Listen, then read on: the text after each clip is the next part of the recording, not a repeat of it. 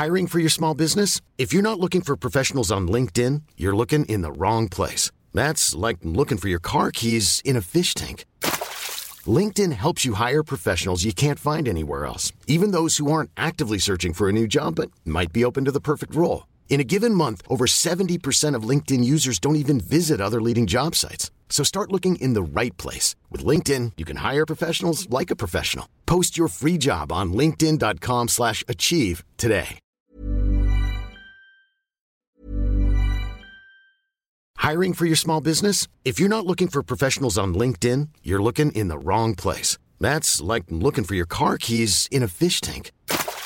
LinkedIn helps you hire professionals you can't find anywhere else, even those who aren't actively searching for a new job but might be open to the perfect role. In a given month, over 70% of LinkedIn users don't even visit other leading job sites. So start looking in the right place. With LinkedIn, you can hire professionals like a professional. Post your free job on linkedin.com slash achieve today. Ever catch yourself eating the same flavorless dinner three days in a row?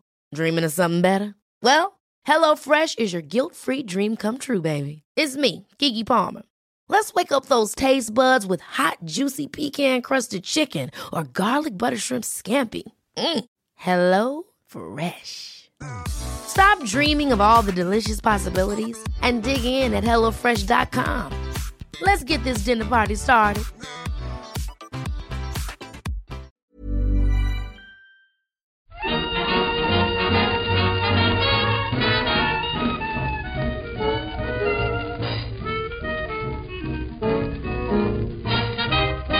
Buenas, amigas y amigos. Bienvenidas, bienvenidos una semana más al podcast Reload, programa sobre videojuegos que hacemos desde anightgames.com.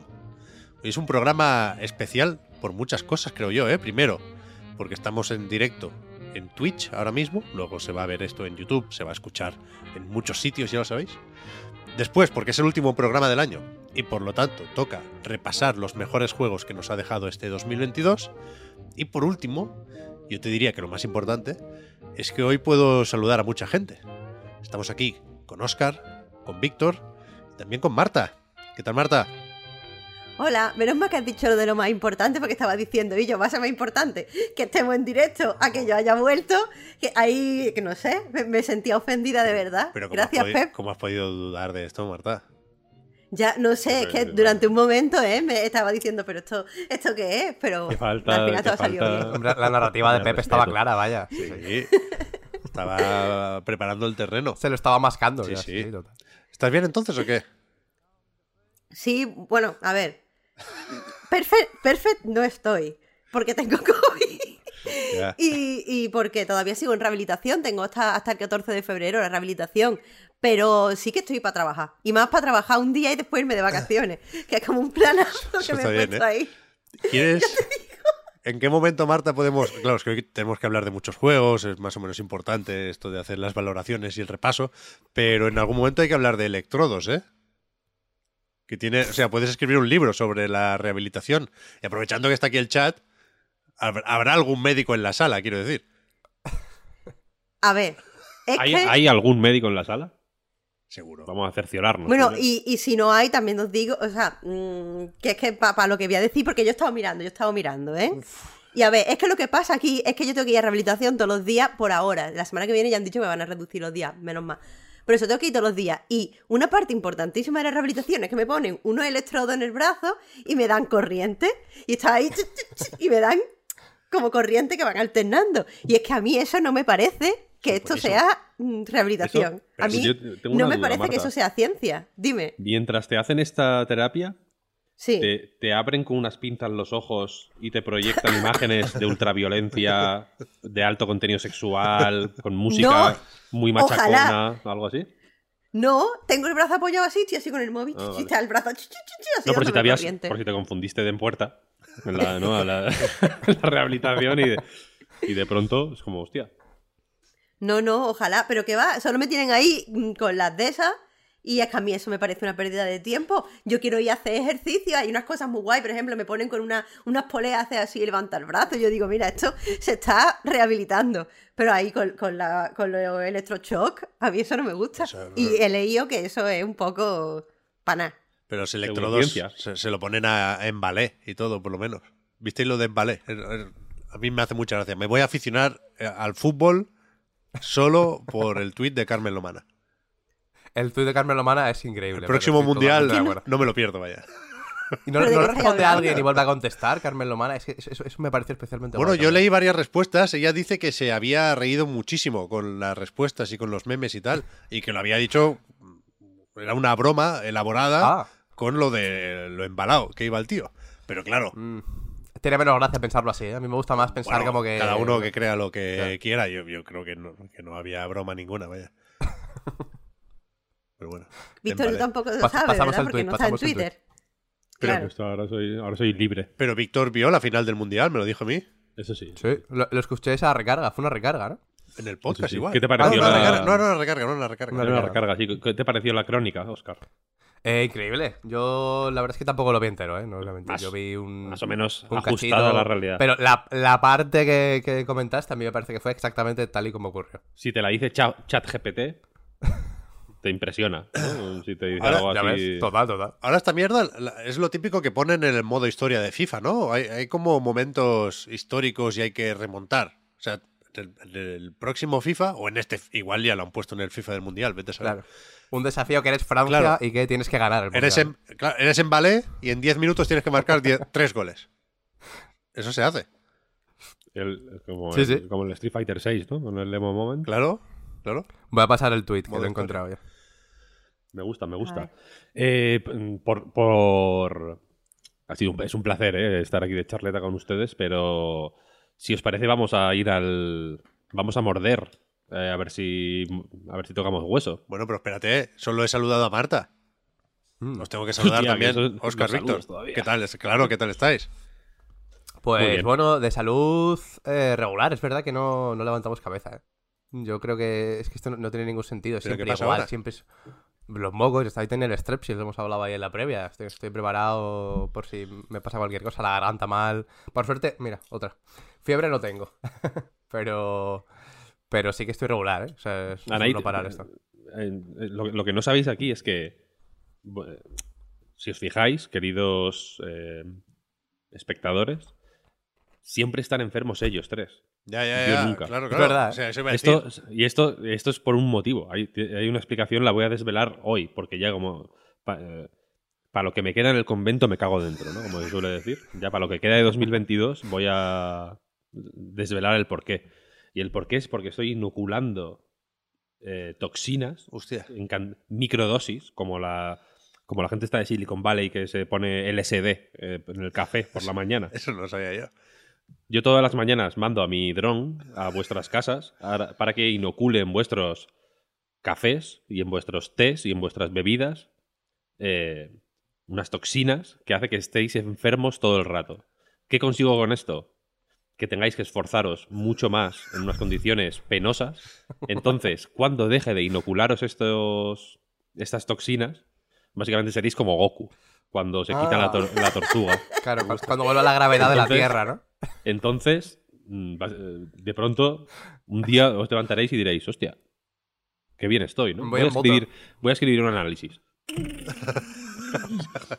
y, y, hostia, y escribiréis de pronto 70.000 palabras en, en cuestión de minutos, ¿no? Pero- Esto es mi... Es mi es- como yo sé que ChatGPT es más inteligente que todos nosotros, estoy intentando crear una nueva raza de humanos más Ajá. inteligentes que ChatGPT a base de inocular toxinas en la, en la Ah. humanidad. Está bien. Y mira que el contexto de Víctor en casa suele ser que casi siempre hay alguien malo, ¿eh? En realidad. Y el tío aguanta. No, porque, porque inoculo, yo, sea, yo intento inoculo toxinas a los demás, entonces yo sé quién está Ah, enfermo, sé a quién no tengo que acercarme, sé por qué pasillo no tengo no pasar, ¿no? En plan, ¿no? Pero tú. ¿Por qué, no va, por qué no va entrar por aquí? No, no, no, voy a dar una vuelta, voy a dar un pequeño rodeo. Simplemente para, para mantener este estado de salud absolutamente perfecto. Pero tú siempre. O sea, siempre no, pero, pero habitualmente tienes alergias y hostias, Víctor. Quiero decir. Claro, Se, claro, se es te que ha escuchado con pensando, pero mocos. que o sea, no, estamos tontos. no, no vaciles tanto porque. No, pero las hago... es el tío que más se suena en el Por- podcast por eso, Reload. es que lo- pero- estamos lo- fingiendo pero aquí. Lo, lo falseo. lo Pero al mismo tiempo. Ajá. Es verdad que, que, que resfriar no te resfrías mucho. Eso tiene que ver con, con, con la nieve. O sea, eres como un niño japonés de esos del documental que van ahí por la nieve y se endurecen. Sí. No tengo más que comentar. Yo quiero vivir. Así es. Yo quiero vivir en la nieve, tío. Pascual dice, los mocos sirven de barreras. Cierto que los mocos verdad, ¿eh? son, cumplen esa función, Sí. quiero decir, no tienes mocos por las risas. No es en plan que la naturaleza diga, ahora te Jódete, jodes, toma mocos". gilipollas. Es ahora, verdad, ahora, por vacilar, ¿no? Te vi que measte en un árbol, pues ahora te, te jodes y haces... ¿no? Simplemente una barrera natural. Yo por eso nunca estoy enfermo. El documental ese habrá, habrá, habrá muchos, ¿eh? Hay una. Hay como una serie en Netflix, ¿no? De, de niños que van a. los mandan a hacer recados Ah, muy niños lejos. pequeños. Uh, es- Sí. eso lo he visto, ¿eh? He Sí. visto algún Yo no lo he visto eso. O sea, lo quiero ver, pero al mismo tiempo me da mucho respeto y creo que lo voy a Uf, pasar da, da mal. mucho respeto. Si es que el primer niño eh, o niña, no sé si, si tú lo has visto, Marta, por, por tu Es respuesta, pero graciosísimo. es, es bastante yo- gracioso. no da Pero el primer niño tiene literalmente dos años Es que- y le mandan Sí. a comprar a una tienda.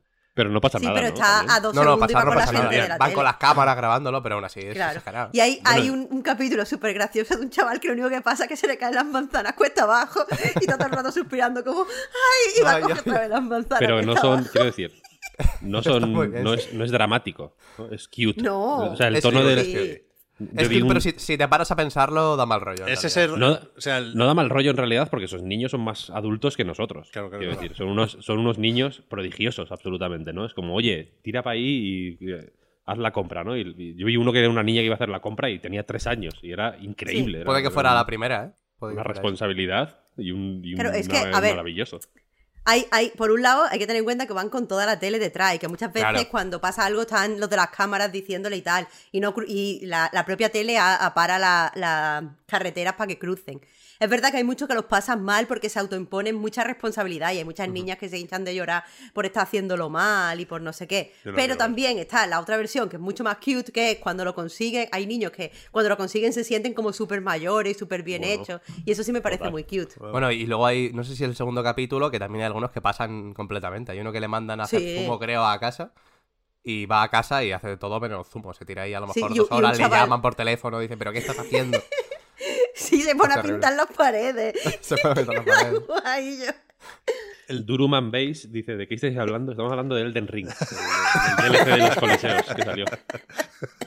Ahora vamos, ahora vamos. Yo, el documental que decía, si no me confundo, me suena que ahí había una parte de eso, ¿eh? de salir a la calle a 3 grados bajo cero con el uniforme del cole y poco más. Es un documental bastante guay. Yo, yo lo recuerdo chulo. Ahora lo vi cuando no tenía hijos todavía. Ahora igual lo, lo- interpretaría de otra forma, ¿eh? Pero es un documental que en inglés se llama Learning to Care, aprendiendo a cuidar o a preocuparse. Y, y yo lo vi en, en, catalán, lo echarían en un 30 minutos o algo así. Y en catalán se llamaba Pensant en por si es más fácil buscarlo así. Un documental que no es súper conocido ni súper especial, ¿eh? Pero que a mí me, no sé, me, me- me marcó un poquillo. Sin más, sin más. Podemos ir con los videojuegos, ¿eh? Porque efectivamente voy a recordar que esto es el podcast Reload especial Mejores Juegos de 2022 y en principio lo que vamos a hacer es lo de cada año. Es decir, venimos aquí con una lista de juegos, en principio debería ser de 3, 4 mínimo, ahora comentamos, pero sin, sin ordenar y la idea es ir haciendo rondas de manera que a quien le toque propone su próximo juego y si alguien más lo tiene en su lista, lo dice en, en ese momento para que todas las opiniones sobre un mismo título estén concentradas, ¿no? Eh, antes de pasar a eso, y al final si da tiempo, que yo creo que sí, podemos hacer un poco valoración de 2022, que antes de, con la previa de Twitch, hemos estado haciendo algunas encuestas para ver cuánto le ha gustado a la gente este año que ahora termina. Y, y bueno, no sé, supongo que, que podemos sacar conclusiones interesantes de ahí también. Pero antes, si hay alguna otra cosa que comentar, es el momento. Es decir, yo no tengo nada preparado de actualidad, creo que no ha habido grandes titulares, están por ahí con varios Indie Wall. Ha hecho Nintendo como un eventito de última hora con un calendario de Adviento y van saliendo cosas para la eShop. ¿Visteis lo de Caballeros Floppy? En algún momento Floppy Nights se había llamado Caballeros Floppy. No. Yo creo que, yo creo que no, vaya. En la eShop, eShop hay que buscar Caballeros Floppy. Versión 2.0 es la que hay ahora. Aquí, ojo, ¿eh? Ojo al Picross X. Ya, ayer vi que estaba la demo. ¿Ha salido el juego entero también? Salió, Sí. salió. sí, sí. Salió, salió. Yo al final no lo jugué, eh, Víctor. Lo tenía pendiente, pero luego tenía ahí cita con Desayuno Continental y estuve un ratito con ellos. Pero tengo que no, jugar, es tengo que jugar. el, no es el mejor juego del año. No, no. Picross S8 es mucho mejor. Yo me pasé ayer el High on Life, que supongo que lo habéis comentado en la recarga. Viene de confirmar varias efemérides, ¿no? Unos cuantos hitos en el Game Pass, que era Sí. el, el juego más exitoso, me hizo gracia porque lo, lo especificaban, que lo están midiendo con engagement. O sea, no es número de jugadores, es número de horas de juego acumuladas en los primeros cinco días. Y con esa métrica es el mayor lanzamiento de Game Pass en 2022, ¿es correcto esto? Sí. Y mejor third party de la historia de Game Pass, ¿eh? Es fuerte eso, sí, sí. Qué Cuidado. ¿eh? Cuidado. Pero eran, eran tres récords, era ese y eh, era, era también otro más, hemos dicho los tres eh, en, el, en el recarga. Mejor third party, mejor sin... Ah, el juego más exitoso single player. Es verdad, es verdad. El single player, eso es. Es verdad. Pero ¿qué otro juego single player así tocho? Bueno, da igual, no hace falta que nos pongamos a, a pensar mucho. En España, esto es curioso, o sea, venía el bueno de Benji Sales avisando en Twitter desde hace varios días, ¿no? De cuidado, que está escalando posiciones, que, este, que se está poniendo por encima del Minecraft, ¿esto qué es? Cuidado, cuidado con High on Life. Y eso lo, lo mira buscando Most Played o algo así, eh, Xbox, en Google. Hay una página de Xbox que te, pone una lista con los juegos más jugados en ese momento, ¿no? Sin, sin especificar número de jugadores, pero es una lista regional. O sea, Benji Sales mira, supongo, las de Estados Unidos. No sé si hay una versión global, creo que no. Pero en España no, no está tan arriba, High on Life. Creo que nunca ha llegado a estar el primero, pero están ahora mismo Modern Warfare 2, Fortnite, FIFA 23 y Forza Horizon por encima. Pero, ¿Sabes por qué? bueno, Por el doblaje. ya lo pensé, sí, sí. Ah, claro. claro, claro. Es normal, yo creo que sea... Es, eh, eh, o sea, a mí me resultó muy confuso en ocasiones cuando, yo qué sé, cuando está sonando una megafonía y te está hablando otro Claro. personaje, que de pronto encima se mezclan Sí. los, Lo de que se mezclen las voces. los subtítulos. Sí, sí, como sí. que eh, salen una línea uno y otro con el, mi- el mismo color, todo es súper confuso. Eh, y claro, no- pues la peña que vea Rick and Morty y que, que podría conectar un poco con el sentido del humor del juego, de pronto tener que someterse a esa... Porque encima, claro, son, es, es mucha voz eh, todo el rato en inglés. eh, que por cierto, hay una, hay una pistola que la voz la pone el, el- Tim, el- el GB de- Smooth, este, el de Ah, no sé quién es. Curb Your Enthusiasm, vaya. el, ¿Ah, sí? el amigo de Larry, de Larry David. ¿En serio? Mm. O sea, me pareció que era, pero no. No quise prejuzgar, pero sí, sí, tiene, tiene sentido, tiene sentido. Mm. Pero en, en- en España, cuidado, que, que sí está por encima de GTA V, por ejemplo, que de, de unido. Pero es verdad, yo pensé lo del doblaje también, No, Víctor, hombre, sí, porque sí. está bastante bien Rick and Morty en castellano. Y habrá mucha gente acostumbrada a esas voces Claro, en claro. castellano y demás. Pero bueno, en inglés también está muy bien, sí. Ya decía que estaba Tim Robinson, que, de una serie que me recomendó Víctor, de hecho, la de I Think You Should Live, que está en Netflix. También está por ahí. Vaya serión. Hay una temporada nueva, ¿no? Yo creo. en- Eh, no lo sé. Hace poco la estuve revisitando, pero no, no he visto. Puede ser. Pues al final me gustó del High on Life. La... Hay un tramo central que se hace pesado porque desaparece la sorpresa inicial y empiezas a revisitar zonas y tal. Pero al final vuelve a darlo todo. Y yo creo que está garantizada la secuela, viendo, ya digo, estos éxitos. Y creo que empieza a tener sentido incluso preguntarse si Phil Spencer va a querer mandarle un DM a Justin Roiland, ¿sabes? Sí, el bizum del compromiso. En cuanto se acabe lo de Activision Blizzard, yo creo que Squanch puede ser interesante, vaya. ¿Los van a escuanchear? Yo creo que sí. Yo creo que sí. No, es un juego muy americano, además, como decíamos ahora. Mm, Sí, sí. Yo creo que sí. Bueno, juegos del año. ¿Qué juegos han salido este año? A mí no me suena ninguno. ¿Quién quiere empezar? Marta ha escogido sitio. Por ser la primera que ha respondido la llamada de Skype, ha dicho yo arriba, a la izquierda. Y, y ahí está. O sea, tiene sentido, quiero decir, empezar así.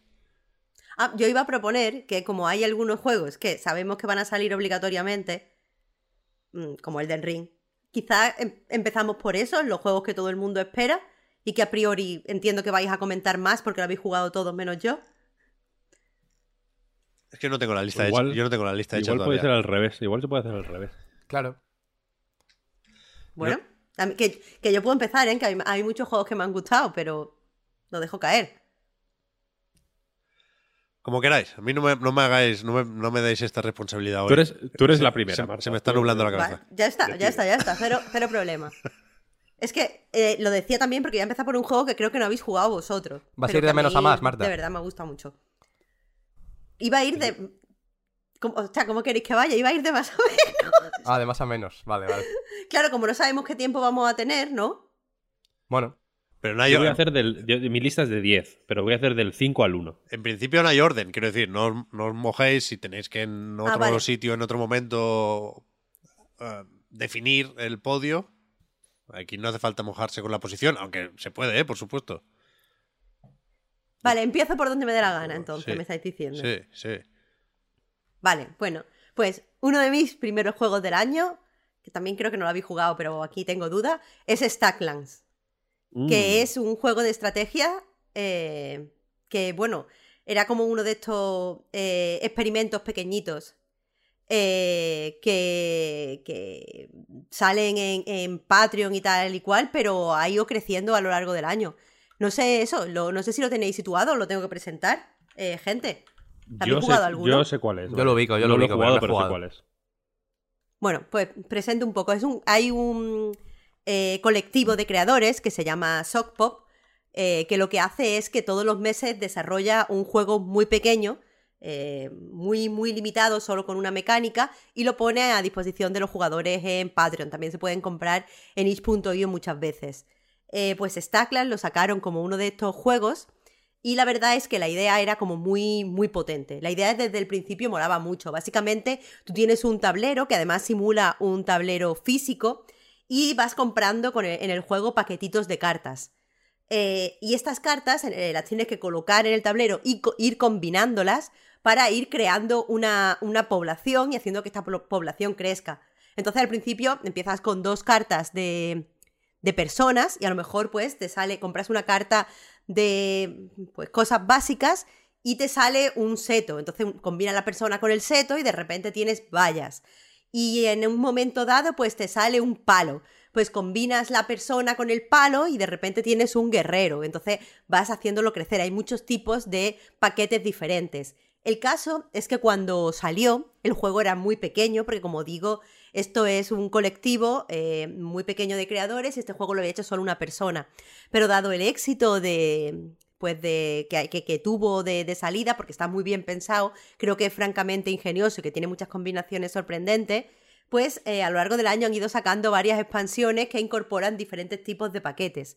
Y creo que todas estas incorporaciones han hecho el juego muchísimo mejor. Eh, y especialmente se han centrado en hacer. eh, en fomentar la, exploración por parte del jugador, la sorpresa, la curiosidad. Entonces, eh, muchas veces combinaciones que no sabes cómo van a salir terminan funcionando muy bien. y, te animas mucho a ir, pues eso, pr- probando cosas nuevas. Pero a mí lo que me ha, me ha convencido totalmente de que uno de los juegos del año es que es muy importante, mucho más importante que incluso en otros juegos de, pues gestionar colonias, el mantener a la población muy controlada. No de- desde el punto de vista mm, ecofascista, sino desde el punto de vista eso, de, la gestión. Porque eh, al final de, cada mes vas a tener que alimentar a toda la población. Y eh, la forma en la que se... Es que no, no quiero hacer spoiler, pero como digo, la curiosidad y la exploración de las cartas y el conocimiento es muy importante, pero la forma en la... O sea, tú, tú muchas veces no puedes controlar la forma en la que se va a alimentar la, la población, eso es algo que pasa de manera automática. Tú tienes tu comida, se, de repente el juego se queda paralizado y la población se alimenta. Eh, y, y creo que eso le da al juego una serie de capas muy interesantes que no me gustaría desvelar. Pero sea como sea, eh, ya te digo, es un juego eh, muy, muy fresquito y a veces muy gracioso. A mí una de las cosas, revelo una cosa que a mí me, hizo mucha gracia, pero la primera vez que combiné un cadáver con un cadáver, que lo hice sin querer porque estaba moviendo las cartas, como que hago aquí, Pues claro, en el tablero, como imita un tablero físico, no puedes tener muchísimas cartas. El número de cartas que puedes tener es muy limitado. Entonces tienes que saber muy bien eh, qué, vendes, qué- qué cartas tiras, qué cartas mantienes. Entonces yo tenía una carta de un cadáver y yo, ¿qué coño hago con esto aquí que me está ocupando mucho sitio? Voy a poner los cadáveres en esta esquinita. Y al poner un cadáver encima del otro cadáver sin querer, pues creé un cementerio. Y me gustó mucho porque de repente en el cementerio lo podías explorar y había monstruos. Y no sé, como que hay muchísimas cosas así que, que de repente no sabes y las encuentras. Así que mm, muy guay, muy guay el Stackland. Suena bien. ¿Juegas Suena en la guay. Steam Deck? Ojalá, pero no, porque me lo compré en itch.io, entonces, Mm. y la el itch.io no me va bien en la Steam Deck, así que solo lo juego en PC. Bueno, Claro, pero eso va mucho de arrastrar, ¿no? Entiendo, de arrastrar una cosa encima de otra. Entonces ahí vendría muy bien hacerlo con, la, con el dedito, tocar la pantalla táctil, que es lo que a ti te encanta. ves? Marta. No, porque te voy a decir una cosa, pero el trackpad de la Steam Deck va Mm. de lujo, no hace Sí. falta. Puedes jugar con el ratón en el trackpad. Lo que sí, decir que hoy, mi ayer, perdón, ayer mismo salió otra eh, expansión, así que quien lo haya jugado, como yo, puede volver a jugarlo hoy. Pero tiene un. Deluxe. Tiene una. Si no una historia, Marta, así un, un final. O las partidas se alargan indefinidamente. Tiene un final porque tiene un glosario. Entonces, en el mismo momento en el que tú encuentras todas las cosas, ahí puedes dejar de jugar. Vale. Sí que es verdad que yo he encontrado un entretenimiento muy interesante en hacerlo todo más rápido. O sea, en llegar al ciertos puntos más rápido y seguir explorando por ahí. Así que está guay. Bien, bien, bien. Yo no lo tengo nada presente, ¿eh? pero sí lo, lo vi, no sé si en una lista o, o alguien lo mandó como efectivamente su juego favorito del año, como un candidato en, en otro sitio, pero, pero sí, sí. Stacklands, ¿eh? Stacklands. Luego pondré la lista completa en el chat para que para quien no pille algún nombre. Así que no, no preocuparse. Sí, yo en algún momento, no, no sé cuándo se publicará esto en abierto, ¿eh? pero para el vídeo en YouTube aquí estaréis viendo los jueguicos por encima. Que, o sea, no lo he podido preparar porque es sorpresa lo, lo que se acaba poniendo encima de la mesa. Yo mismo no, no sé qué juegos voy a decir. Y no sé si, y no sé si me toca ya. ¿Qué- ¿En, en Claro, qué si sentido? seguimos por orden, te ¿En qué sentido? tío. Me toca a mí, ¿no? Di uno, venga. Es reloj, es reloj. Yo voy a decir, el único juego que tenía o tiene sitio asegurado en mi lista. O sea, yo, dos están más o menos claros. Pero solo este, lo, o sea, lleva con el sitio reservado desde hace muchos meses. Y es el Sifu. O sea, aquí me, me vienen déjà vus. No sé si esto lo dije hablando del Sifu cuando salió, que sería principios de año, en marzo. o en Febrero. febrero, con ese pico que tuvimos de lanzamientos ahí, ¿no? Eh, no sé si lo dije entonces o si lo dije el año pasado para valorar algún otro juego destacable, pero a mí me flipa Sifu, además de porque es totalmente mi rollo, porque llevaba mucho tiempo queriendo un juego así, me gusta que, que se centre en, en esta forma tan ágil de encadenar golpes, en esta importancia y en esta manera de repensar hasta cierto punto el parry. Y es un juego que... La típica mierda esta que te preguntan de qué juego harías si pudieras ¿no? diseñar uno. Yo había pensado cosas similares. La escena del pasillo de Old Boy, yo quise adaptarla al videojuego en algún momento, pero que más allá de eso, creo que es un juego en el que no se pierde nada. Desde la idea, la concepción, el documento de diseño, el papel, a el resultado final. Ya, por supuesto, cuanto más arriesgado y ambicioso es un juego, pues más malabares tienes que hacer con, con el recipiente en el que llevas esas ideas y más se pueden caer, ¿no? Pero aquí no, o sea, ni una gota se cae. Es exactamente, o, o- da la sensación, de que es exactamente el juego que quería hacer la gente de Slow Clap. Y si me dieran un millón de euros por cada pega que le encontrara al juego, pues, mentiría, claro. Pero, pero, pero tendría que mentir. No, no, no sé ponerle peros al Sifu. Y es una sensación que me reconforta muchísimo. Estoy muy calentito cuando juego al Sifu. Y sales calentito muchas veces también cuando juegas al Sifu. Sí. También, Eh, también. Y además el rollo del reto es un juego... Ah, No quiero hacerme el chulo de nuevo, como el niño ese que fumaba en el diario de Patricia, ¿eh? que alguien lo mencionaba antes en el chat y me ha venido también la imagen.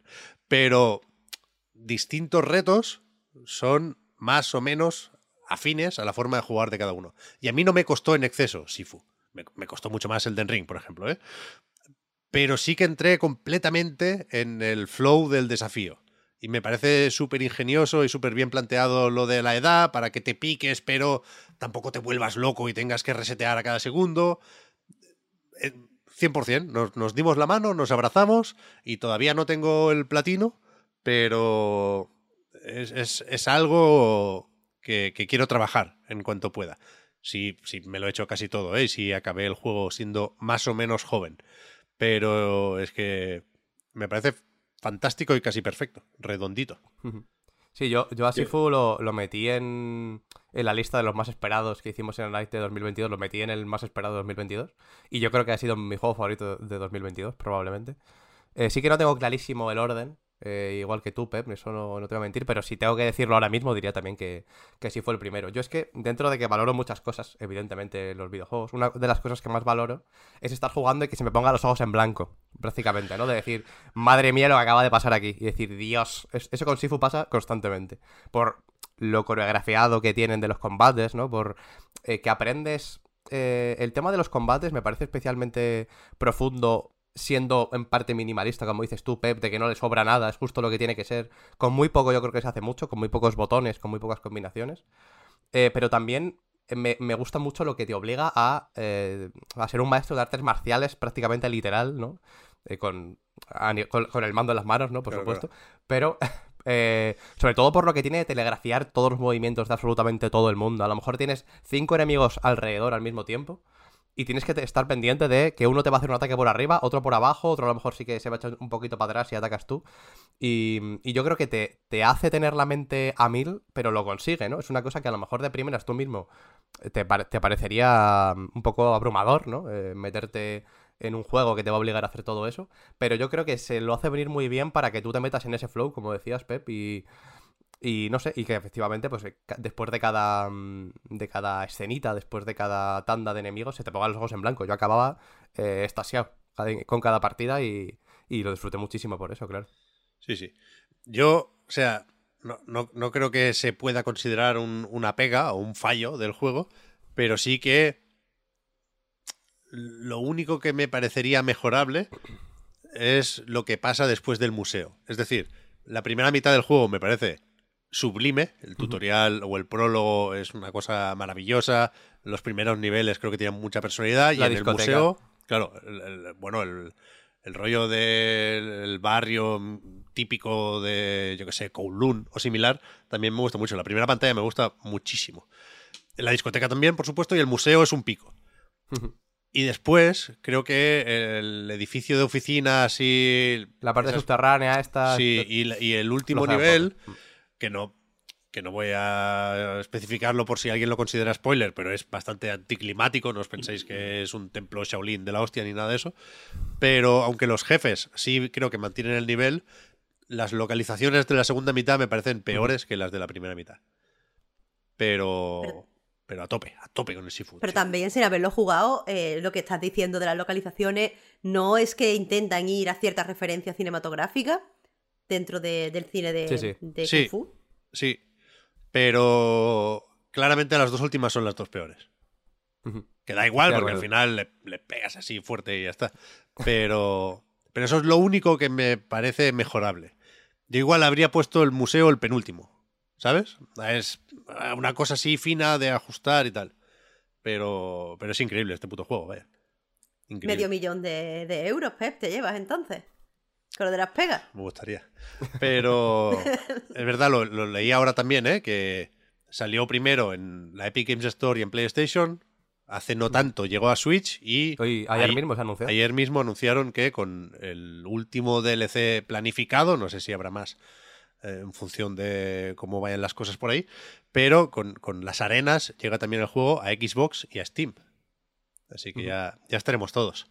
Y el modo arenas, eh, aunque suene redundante, a mí me, me parece que le va especialmente bien. Porque sí que hay algunos juegos que tienen acción que casi que te molesta un poco la acción. Es como, déjame, quiero pasar ya a esta parte de la acción y quiero seguir, eh, no sé, cuéntame la historia, lo que contar. Joder. Aquí, cada pequeño tramo sin, sin hostias, a mí ya me jode. O Claro. yo quiero que sea todo el rato, sin parar, sin parar. A mí me mola el tráiler ¿eh? de las arenas porque me gusta la parte del helicóptero, por lo que decía Marta de los homenajes a las películas.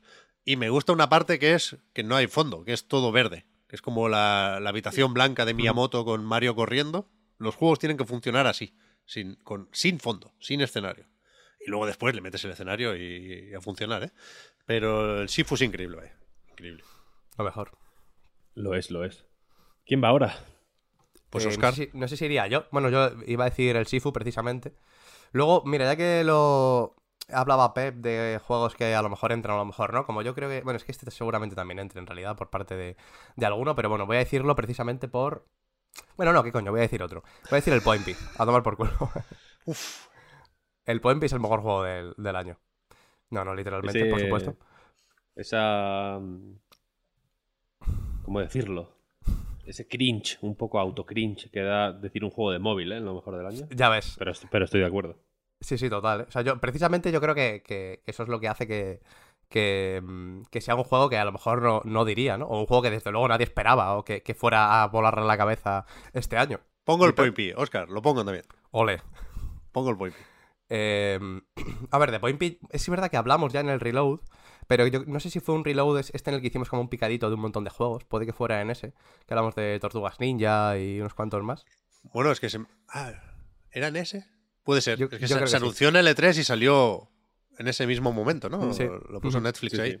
Sí, sí, ahí es un juego, pues efectivamente, que se puede jugar eh, solo a través de Netflix de momento, que es del creador de Downwell y que eh, lo- se, se dice mucho esto, pero es que es, es- es la verdad, ¿no? Que, que le da un poco la vuelta, literalmente, a lo que hacía Downwell, porque ahora, pues en vez de ir eh, hacia abajo, pues tienes que ir hacia arriba. Y es. A mí lo, lo que más me gusta de Point P es un poco lo que más me gusta de, de Sifu eh, hasta cierto punto, ¿no? Eh, no, no, no- no por las hostias, sino por lo minimalista. Y por lo mucho que se puede hacer con muy poquito, en realidad, ¿no? Que simplemente es eh, tocar el, la pantalla y arrastrar y ya está. Y a partir de ahí sale, sale disparado el bicho hasta donde tú decidas. Desde eso, ya todo va en función de lo que tengas tú equipado, de cómo te hagas venir los rebotes. Y se puede. El tema de los rebotes me parece súper súper interesante en realidad, porque está todo muy bien pensado el escenario de una forma muy orgánica en realidad, no me parece eh, que sea especialmente cantoso. Eh, para que puedas eh, al final hilar un salto larguísimo, ¿no? Puede ser igual que la líes parda y que te caigas al suelo, porque aquí la idea es aguantar la mayor parte del tiempo posible en el aire, con cosas dentro de esto mismo, ¿no? Pero en esencia acaba siendo un poco eso, a ver cuánto tiempo aguantas sin caerte. Y está el, el escenario súper bien pensado para eso. La idea aquí es básicamente la premisa, por si al- alguien no la ubica.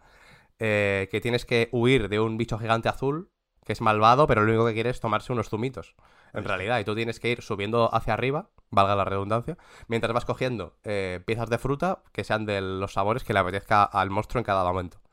Y tienes que coger esas piezas de fruta que él quiere antes de tocar el suelo. A lo mejor a veces solo te pide, pues yo qué sé, un, una manzana, por decir algo, entonces la, la coges y ya puedes rebotar para abajo y, y- tocar el suelo y ya lo tiene. El tema es que al final, eh, o, en realidad muy rápido según empiezas a jugar, te vas dando cuenta de que lo que merece más la pena es hacer el primer zumo, el, el zumo de su vida. Y con el primer ingrediente como, como punto de partida, coger eh, pues todo lo que puedas en, con, con los 10 saltos, que al final acaban siendo mucho más. O los 10 saltos, que es lo que se acaba teniendo como tope, pero en realidad empiezas con mucho menos. Y lo, lo que más me, me mola, yo creo, a partir de aquí a partir de, del minimalismo, es que esos, esos 10 o 5, los que sean, los saltos que tienes, se acaban convirtiendo en muchísimos más, o no, no muchísimos más necesariamente, pero, pero sí muchísimo más largo de lo que sería simplemente arrastrar 10 veces. Porque puedes conseguir saltos de muchísimas maneras posibles, eh, puedes hilar... eh, es, es un juego súper satisfactorio porque hilas cosas del escenario constantemente. Por eso decía que eh, se hace venir muy bien el tema de cómo tiene todo puesto. hacerlo. Hay que hacerlo, Hay- sí, sí.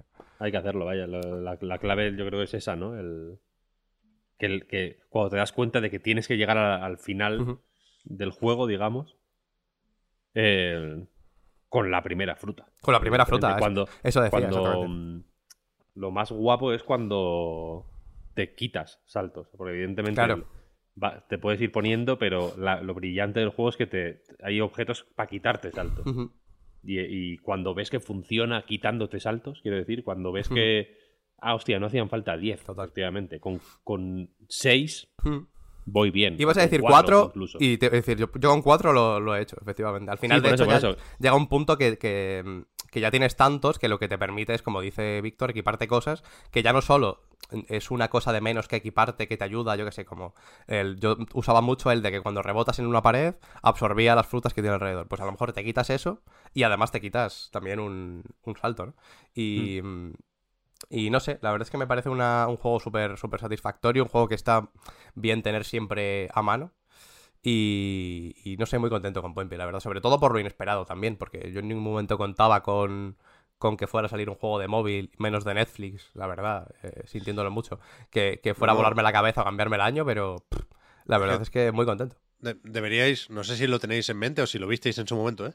pero la, la presentación de Point P en el directo del E3, bueno, qué coño, sin comillas, era un directo del E3, de Netflix, con Jeff Keighley fuera totalmente de su elemento, que no, claro, Jeff Keighley cuando no elige él los juegos, no, no, no sabe hacia dónde mirar, no sabe qué decir, ¿no? Y con, con Point P hubo una especie de intento de convertir en meme el juego. En plan... ¿Qué?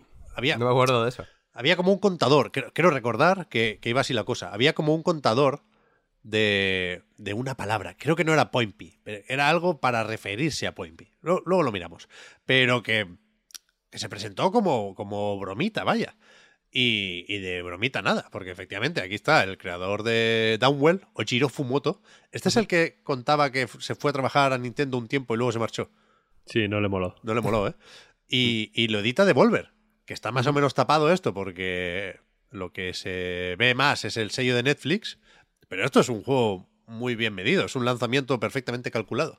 Y yo dudaba si ponerlo o no en la lista, no porque no me parezca uno de los mejores juegos del año, que sin duda me lo parece, sino porque a veces me, me- me jode un poco repetir esto que acabo de decir con el Sifu, de que no merece la pena arriesgarse, ¿no? Porque si, si no arriesgas, cuan- cuanto más contenido y sencillo es el juego, más fácil es no cagarla, ¿no? Y, y tiene algo de eso, pero tiene mucho más. Y a mí lo que me gusta de Point P es que reivindica el juego para móviles. O sea, ya hace muchos años que eh, la App Store y Google Play son un puto estiercolero y, y- y es una pena, porque no debería ser así. No se pueden hacer juegos buenos para móvil, se hicieron durante muchos años. Yo pensé que se volverían a hacer con Apple Arcade, no fue así para nada, o lo fue durante muy poquito tiempo. Y Point P nos recuerda que merece la pena hacer juegos buenos para móviles. Porque es una maravilla cuando estás en el tren y no te apetece sacar la Switch porque en ese momento estás con el Xenoblade y no da tiempo de empezar las cadenas y ponerse en serio con... O sea, no- quizá no te da tiempo ni hacer un combate de Xenoblade en el trayecto del tren o del metro. ¿eh? Y en cambio el Point P es perfecto. O sea, para eso es fenomenal. Y además no, ni juego como servicio ni hostias. Es un juego calculado para durar una semana. O sea, es que la, la progresión está pensada para eso. No hay que superarse constantemente ni romper un techo. No, hay que ir jugando y con eso vas mejorando y vas desbloqueando para que sea el entretenimiento de los trayectos de una semana. Y eso es un juego de móvil perfecto. Y deberíamos tener uno de estos cada puta semana. Y no, La solo sí. tenemos basura. Sí, es que además lo que ha pasado con Apple Arcade, que ya, el, el- el ejemplo que ponías es Y que, el Honkai.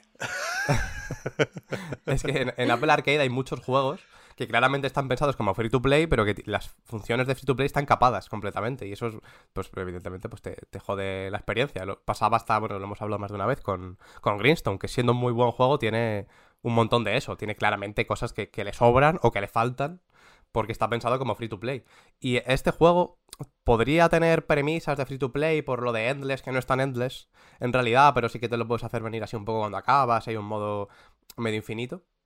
Eh, pero efectivamente este lo hace, lo hace bien. Es un juego de móvil con todas las letras que tiene cosas que puede tener, pues Greenstone o cualquier juego que pueda haber en Apple Arcade capado sin estar capado. Y, y redondo y que funciona bien. Y tiene, un- tiene un poco de foie porque tiene el modo puzzles y tal y cual. y- Mm. y- Tiene tiene- medallas. Tiene una serie de tiene desafíos al final. que Mm. si quieres ir jugando pasada esa semana, pues adelante, ¿eh? hay, hay muchas cosas que hacer. Pero a mí me parece el- el- el- la evolución de Doodle Jump, que me parece otro juego magnífico para móviles, es uno de los que lo entendió todo al principio. Y alguien comentaba, Mira, el señor Kibo, es que sí que sabe. Aún me acuerdo del maravilloso Ridiculous Fishing. Tal cual, tal cual. Vaya, es que esos vaya. juegos de móvil que, que te duran lo que tienen que durar y al final hacen chimpón. De hecho, el final de Ridiculous Fishing es moderadamente parecido al final de Point P. En tanto que hay o unas viñetas o una pequeña manera de rematar una historieta que no tiene más importancia que dejar claro que ha terminado la cosa. Y me parece sensacional esta forma de rematar los juegos. Sí, sí. Fíjate que eh, Point P, yo antes decía lo del cringe, que da como decir que mm, un juego así, hiper pequeño, eh, muy limitado. Rockman 33 dice: Yo llevo meses con él de lo malo que soy. Es cierto que igual yo, yo tampoco tardé una semana en pasármelo. Tardé menos de un mes, pero bueno, 3-4 semanas, échale. Porque tampoco jugué, tampoco jugaba muchísimo. Eh, si te pones, igual sí que tardas una semana. Pero Point P es. Si, si alguien quiere saber cómo se hacen juegos, es- se hacen como Point P. Ujú. Sí, sí. No, de Total. ninguna otra manera. Luego puedes. luego pueden durar más, ¿no? Y pueden. Y puedes tener mecánicas más complejas y sistemas más complejos y como quieras, ¿no? Pero la- la- el germen es Point que es, que es increíble, perfecto, perfecto. Como lo era Dunwell, ¿eh? de todos modos, que también Sí, sí. el, el hombre este ha entendido mucho el final, de, cómo, ¿eh? cómo terminar un juego, Uf. porque el final de Downwell El es final. Eh, Y el de también. Point P es preciosísimo. Y el de Estoy Point P es buenísimo, buenísimo también, buenísimo. Eh, así que sí, sí, Point P de 10. Mira, de alguien 10. pregunta en el chat, NES84, que se está acordando del Jetpack Joyride y si tenía final. Ahora está en Apple Arcade y hay uno que tiene final, en realidad, el, el de Apple Arcade. No tiene final como tal porque va a haber nuevos niveles, pero bueno, hay un momento en el que puedes acabar unos niveles principales. Es el, es el 2, lo llaman así, ¿no? Es el 2. Eh, Luego está el bastante 1 malo, Plus. ¿eh? Sí, es un poco malo, el 2 es un poco malo. Bueno, Yo, yo lo he jugado entero, ¿eh? pero no me gusta mucho. Mm, seguimos, si quieren ustedes. Sí, Mira, tú- alguien dice Leap Day. Es que, Otro- joder, Leap otro- Day es buenísimo. es que eso, sí son juegos, coño. Es que es una pena lo de los móviles, ¿eh? Realmente es... No, no te voy a decir que sea la plataforma definitiva, pero cuando ves, ayer salía, me ha parecido leerlo en, en- en el line, en el chat, como que se ha comentado esta mañana, ¿no? Como- supongo que preparando la recarga activa. Hay un resumen en Games Industry, las cifras del año, ¿no? Sí. que Sí. creo que viene casi todo de un informe de Newzoo, que son muy, en plan, Sensor Tower y compañía, ¿no? De, de buscar el dinero sobre todo en móviles. Y, y efectivamente el dinero está ahí, la mitad de la industria más o menos es juegos para móviles, y, y pensar de dónde sale ese dinero es auténticamente deprimente, ¿eh? Sí, sí, Sí, Ya sí. ves. criminal. Pero bueno. A ver, yo tengo tres juegos que puedo decir. Por avanzar con esto. Por. No sé, por- no sé, no sé cuál decir. O sea, vas a decir tres que Mm. son 5, 4, 3 y después 2 y 1, Víctor. Claro, es que no sé por cuál empezar. Vale. Ah, vas a Es decir que tres de Víctor no una se, vez. puede, no se puede ajustar a las reglas, Víctor. No, no, no, Víctor, pero no se puede esa ajustar es a la la gracia, esa es la gracia. Esa es la voy, a gracia. decir, voy a decir uno. eh, y lo voy a decir brevemente y le, y le paso el testigo a Marta. Vale. Que es el Hyper Demon. Mm. Hiperdemonio.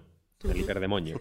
Perdemos. Es el juego nuevo de eh, Sorath, que es la gente, el hombre, la mujer, no sé exactamente qué es, es un, el colectivo, lo que sea, que hizo Devil Daggers. Y como Devil Daggers es un arena shooter en el que tienes que matar enemigos y ya.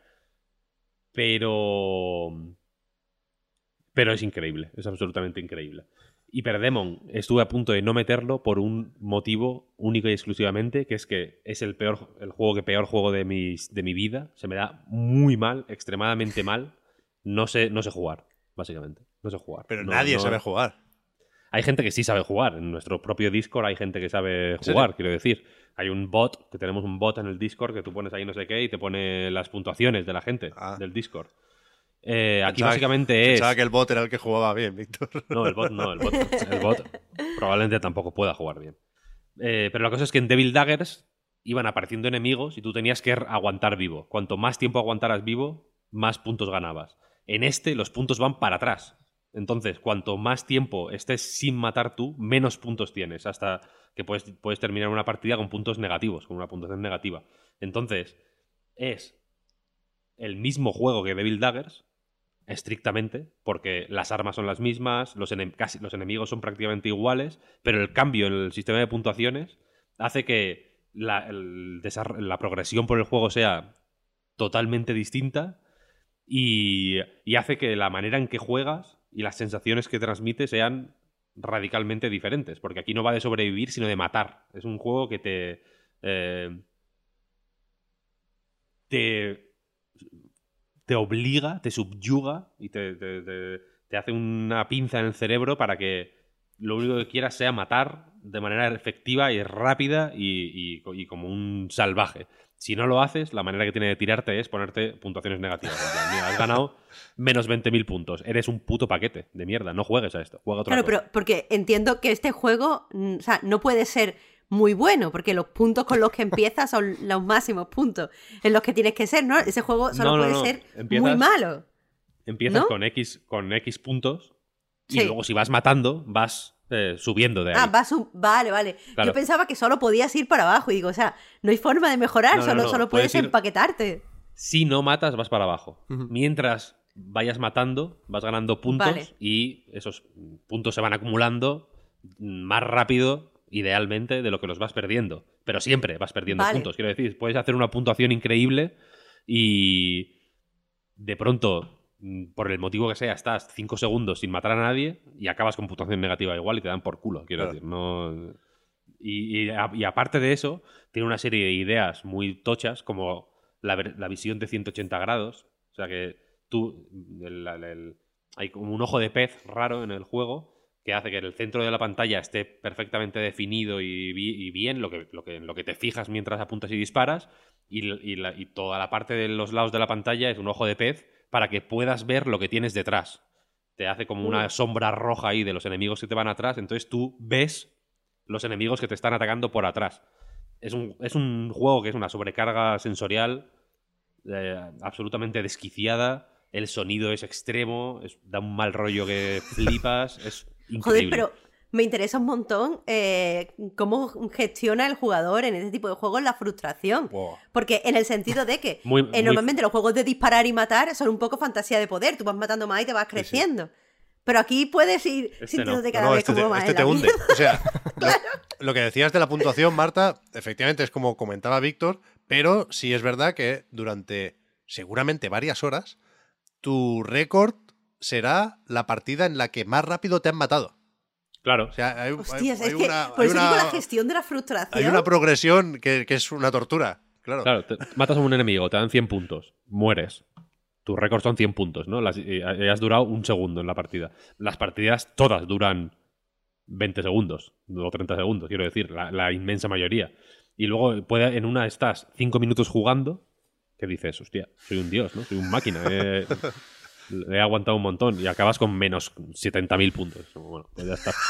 sí, sí. Es una fantasía, es una fantasía de no poder. Sí, sí. sí. A mí, me, a, a mí me puso en mi sitio. O sea, yo soy consciente de mis límites, entre otras cosas, este año, por, por Hyper Demon. Que a mí, que, que a mí me parece demasiado, ¿eh? Demasiado, demasiado, demasiado. Es demasiado, sí, sí, por eso lo he querido destacar. Es que por eso no sabía cuál decir, porque el siguiente que voy a decir es el, el, Yang de, de Hyper. Hay dos juegos este Ay, año que me han gustado cuál- mucho. Uno es Pues Hyper dilo, Demon dilo, si y otro es el si otro. Pero ya lo digo Pues luego, vaya. Eh, em, el otro es Neon White. Claro. Mm, Ah. hacen una- hacen una dupla. Claro. Interesante. Hyper Demon y eh, Ne- Neon White, lo que es un juego de que es también un shooter en primera persona. la- el movimiento es súper importante, como en Hyper Demon. Eh, los saltos, por ejemplo, que no es algo que en un shooter en primera persona suela trabajarse mucho, son fundamentales, como en Hyper Demon. Las armas no son tradicionales, no tienes una metralleta o una escopeta o una pistola, aunque funcionan como una pistola, una metralleta, una escopeta, sino que son, pues en el caso de Hyperdemon hay una mano ahí como cósmica que en función de si pulsas, si, si haces, mm, si pulsas ratón o mantienes pulsado ratón o en función de cómo la uses, funciona como una escopeta, como una pistola, como tal, ¿no? Y en el caso de Neon White son cartas, etcétera. Pero la cosa es que Neon White quiere ser un juego. No, no es- eh, se suele describir como un juego para speedrunners, pero no quiere ser un- no es un juego para speedrunners. Los speedrunners ya tienen el Mario World, quiero decir, o lo que sea, o el Super Mario 64, ¿no? Este es un juego para gente normal que quiere sentir lo que se siente siendo un speedrunner. Claro. Mm, encontrando atajos, como forzando el diseño de los niveles de maneras que tú dices, hostia, mm, vaya truqui he encontrado, ¿no? Aquí soy más listo que los diseñadores. Para nada, ¿no? Los diseñadores han dispuesto esos trucos para que tú los encuentres de forma más o menos sencilla y sientas que pues estás mejorando de una manera exponencial que lo mejoras, vaya, pero es una sensación muy guay la de un nivel que te lo pasabas en un minuto y 10 segundos y te parecía increíble, de pronto te lo pasas en 30 segundos o en 25 o en 20 segundos y dices, wow, espectacular, ¿no? Esto sienten los speedrunners. Y, y los dos son, eh, a mi modo de ver, como dos caras de una, de una misma moneda. Los dos te animan a mejorar o te ayudan incluso, vaya, porque Hyperdemon es un videojuego al final, ¿eh? Quiero decir, no es una no es un castigo del franquismo, no es la puta gota malaya, quiero decir, es un juego que quiere ser divertido eh, y que quiere ser y que quiere tener engagement, quiero decir, ¿no? Es un juego que, pues eso, hay mm, están los bots de Discord, hay una sección en- dentro del juego en la que puedes ver partidas de otra gente para ver cómo lo hacen, etcétera, etcétera. Quiero decir, los dos juegos te animan a jugar mejor y a hacer lo que ellos quieren que hagas, que es pasarte del juego muy rápido, eliminar enemigos de manera mm, en- encadenándolos y, y también muy rápido y demás. Solo que uno lo hace de una forma extremadamente violenta y confusa y, y oscura, Claro. y el otro lo hace de una manera hiper agradable, muy luminosa, mm, poniéndote todas las facilidades posibles, dándote incluso momentos de calma, porque el Neon White tiene una parte también de visual novel, ¿no? Como de ir conociendo personajes, haciéndoles regalos, descubriendo sus de qué va su rollo, ¿no? Eh, Tiene esa parte que es mucho más light y mucho más eh, agradable para quienes igual no quieran una experiencia hiper intensa todo el rato de acción sin parar, ¿no? Eh, pero, eso es- pero creo que, las- que son experiencias hermanables hasta Sí, cierto sí. sentido y, y- y- y complementarias también, en cierto modo. Yo creo que son los, los dos juegos más lisérgicos de alguna forma de este año, ¿no? Que, que más y mejor representan este estado casi de trance en el que todo lo demás desaparece. Y, aquí, si supiera un poco más de drogas, que, que no es el caso, pues podría ¿no? asignarle una a, a- a cada uno. Sería más, más chungo el viaje de Hyper Demon. Bueno, el hiperdemon sería la droga caníbal. ¿no? Es verdad. Preguntan si Ser2TV pregunta si Neon White se beneficia del ratón en PC. Yo solo he jugado en PC, por lo visto en Switch se juega guay, pero eh, es cierto que los tiempos en, la versión de Switch son distintos a los de PC. O sea, en el PC los tiempos, las pantallas son Así un es. poco más estrictas para conseguir los platinos y demás, eh, porque se da por supuesto que tienes más... que puedes... Es, es cierto que el ratón ayuda, ¿eh? Está- hay muchos momentos Mm. de de jugar con el ratón porque al final tiene un poco de espíritu de mod del, del Unreal Tournament que le va bien el ratón. El Rocket Jam, y hay Rocket Jam aquí o algo similar, hay que hacerlo con el ratón. Está bien, está mejor y, hacerlo. con y el ya ratón. sabéis que yo, a poco que pueda, cojo el mando, ¿eh? Pero sin haber probado la versión de Switch ni la de PlayStation, que por lo visto está bastante rota, la de Play 5. Joder. Sí, dicen que está fatal. No le funcionan los 120 hercios, hay problemas con el V-Sync, a ver si se lo miran Anapurna y Ben Esposito. Pero yo creo que hay que jugar con el ratón. Pero bueno, aún así está muy bien que, que funcione diferente en función de si juegas en PC o Switch, ¿no? No, no creo que sea Sí. lo, lo habitual en este tipo de cosas y que te lo No, adapte. es buena idea. Ujú. es buena Está bien pensado. Muy bien. ¿Pues vamos con la segunda ronda o qué? ¿Le vuelve a tocar a Marta? Sí, hombre. Vamos. Venga. Pues voy a decir de nuevo un juego que creo que no habéis jugado, lo siento mucho. No, no, Pero- a eso hemos venido. A aprender, Marta. Va. Eh, aprovecho para introducirlo utilizando una cosa que ha dicho Víctor, esto de que a veces da cringe eh, decir cierto tipo de juegos eh, en este tipo de listas. Y mm, es verdad que decir juegos de móviles puede sonar raro, pero eh, creo que aparte de los AAA, las listas de juegos del año cogen muy bien los juegos que eh, tienen como muy cogido el punto a ciertos tipos de mecánica. Como que si nos remite a arcades o nos remite a ciertos géneros o a ciertos juegos clásicos que mm, a la gente le da respeto, como que la peña entiende muy bien eh, que estén en un juego de, lo mejor del año. Entonces, me da un poco de, de cosa decir el juego que voy a decir porque no es un tipo de... O sea, no es un triple A y por otro lado tampoco es un tipo de eh, género que eh, se suele decir en estas listas, pero es que honestamente me ha gustado mucho. El juego es un point and click y es Norco. Y... eh, Uh, es de lo mejor del año, de hecho. ah, es mi top gr- 2. Yo lo, yo lo- Oscar y yo lo hemos jugado, claro. ¡Qué. Ah, perdonad que no lo sabía, qué alegría me dais. Y estaba, Pues- o sea, estaba primero en una lista en plan de, de Time o algo así, ¿no? Ujú. Había Yo un, creo que está Ah. primero en cualquier lista, vaya. es había un tipo de medio así americano, juraría, que lo Qué tenía number one.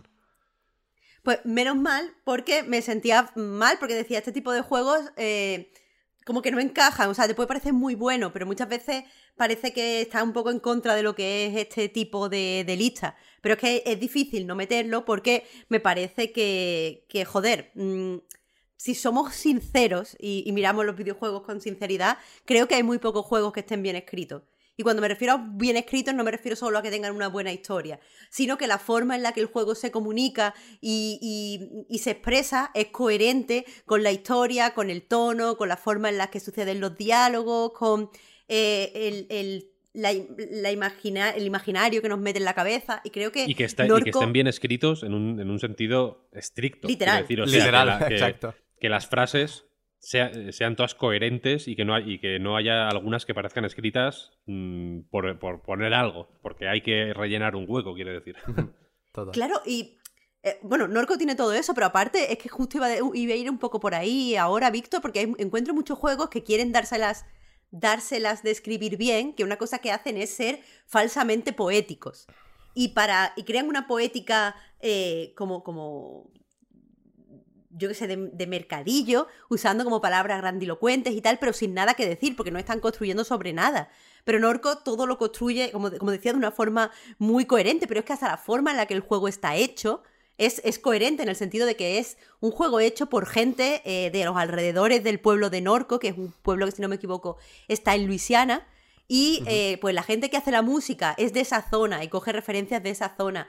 La gente que ha hecho el arte, pues utiliza eh, elementos visuales de esa zona. Entonces, todo eso nos refleja como una especie de, de realidad y nos remite muchas veces a, a- pues eso, a literatura muy pegada a la zona de donde sale. Se me ocurre, yo qué sé, Panza de burro de Andrea Abreu no podría escribirse fuera de Canarias, o Voz de vieja no podría escribirse si, o sea, y se entiende mejor sabiendo que la, la escritora es de verdad de Sevilla, pues todo ese tipo de cosas yo la encuentro en, en Norgo, encuentro cosas que me gustan de la literatura, pero también cosas que me gustan del cine, porque parece visualmente, eh, me recuerda el acercamiento que, que Estados Unidos especialmente ha tenido al realismo mágico y sobre todo al cine influenciado por el lore de Luisiana, que hay muchísimos thrillers eh, en ese sentido, especialmente en los 90 y en los 80. Entonces, ya te digo, me parece un juego inabordable en todas la- las referencias que tiene, pero es que aparte la historia está muy bien y, y mezcla tanto magia como, como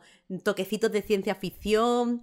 eh, no sé, es que no quiero spoilear tampoco nada, habla vosotros, eh, ver, Oscar y Víctor. Yo voy a decir una cosa que igual es. Igual requiere mat- matización. no- y- pero no voy a matizarla. En ningún momento. Yo creo que Ok. Norco es Kentucky Route Zero para la gente que le pareció demasiado pesado Kentucky Route Zero. Creo que hace. Creo que hace. creo que hace lo- eh, cosas muy parecidas a Kentucky Route Zero, que me parece una puta obra maestra. Y, eh, y posiblemente el juego mejor escrito de todos los tiempos, ¿eh? Pero también hay que tener un punto más de resistencia o de aguante que para Norco. Norco es, me parece más, más ligero. Como que Kentucky Route Sí. Zero es denso, pesa. Los, las escenas, cuando tienes que, yo qué sé, subir a la casa de. En el primer acto, ¿no? Cuando, cuando llegas con el camión a la casa. Que creo que se acaba el, el acto ahí. Que tienes que subir por un caminito ahí súper pesado y se- mientras se escucha el ruido del camión, del motor del camión y te sigue el perro, que todo el mundo camina hiper lento. Cuando llegas al capítulo 3, te rompes una pierna y caminas más lento todavía. Es que Kentucky Zero es muy performático. sí, tienes, Claro. que, tienes que estar eh, eh, para La eso. performance pesa, claro. Tienes que estar mirándolo y tienes que, pre- que de- desear prestar atención. Creo que en Norco se te filtra más sin que te des cuenta. Como que yo, yo empecé a jugar en plan a ver qué me cuentan estos. Como que no, no- me lo había- creo que me lo habías recomendado tú ya, Marta, pero no había leído mucho sobre él ni nada, no tenía mucha idea de qué iba y demás. Y me puse a jugarlo y efectivamente lo primero que vi fue, hostia, esto está bien escrito. No solo eso, sino que estaba bien traducido. Escribí un, Muy bien escribí un traducido. mensaje a eh, Ramón Méndez. Creo que, que fue el que gestionó esa traducción o algo así. O, o- no sé, no sé exactamente cómo fue la cuestión, pero le mandé un mensaje en plan, hostia, estoy jugando a esto y... Se lo mandaste a él. Sí, a partir de aquí. Sí, No, no, pero sí, lo, lo tradujo un equipo co- con él. Estaba también Judith Tour, por ejemplo. Sí, creo- es que no sé si me lo dijo Judith, que estaba Ramón ahí, no me acuerdo exactamente Sí, cómo sí, fue. sí. Le mandé un mensaje en plan, hostia, esto está, está bien, ¿no? Porque hay como, buen- hay como buenas decisiones de traducción, tal. Es un juego fino.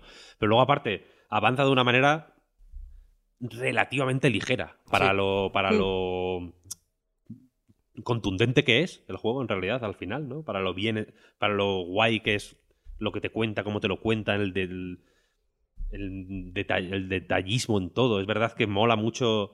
Da la sensación, efectivamente, de que es un mundo que existe. Se nota esto, que este trabajo de ambientación que estás hablando cua- cuando miras los pósters, las, mm, la- las cosas que hay por, por el escenario, simplemente, ¿no? Da una Y está basado en un pueblo real, de hecho, ¿no?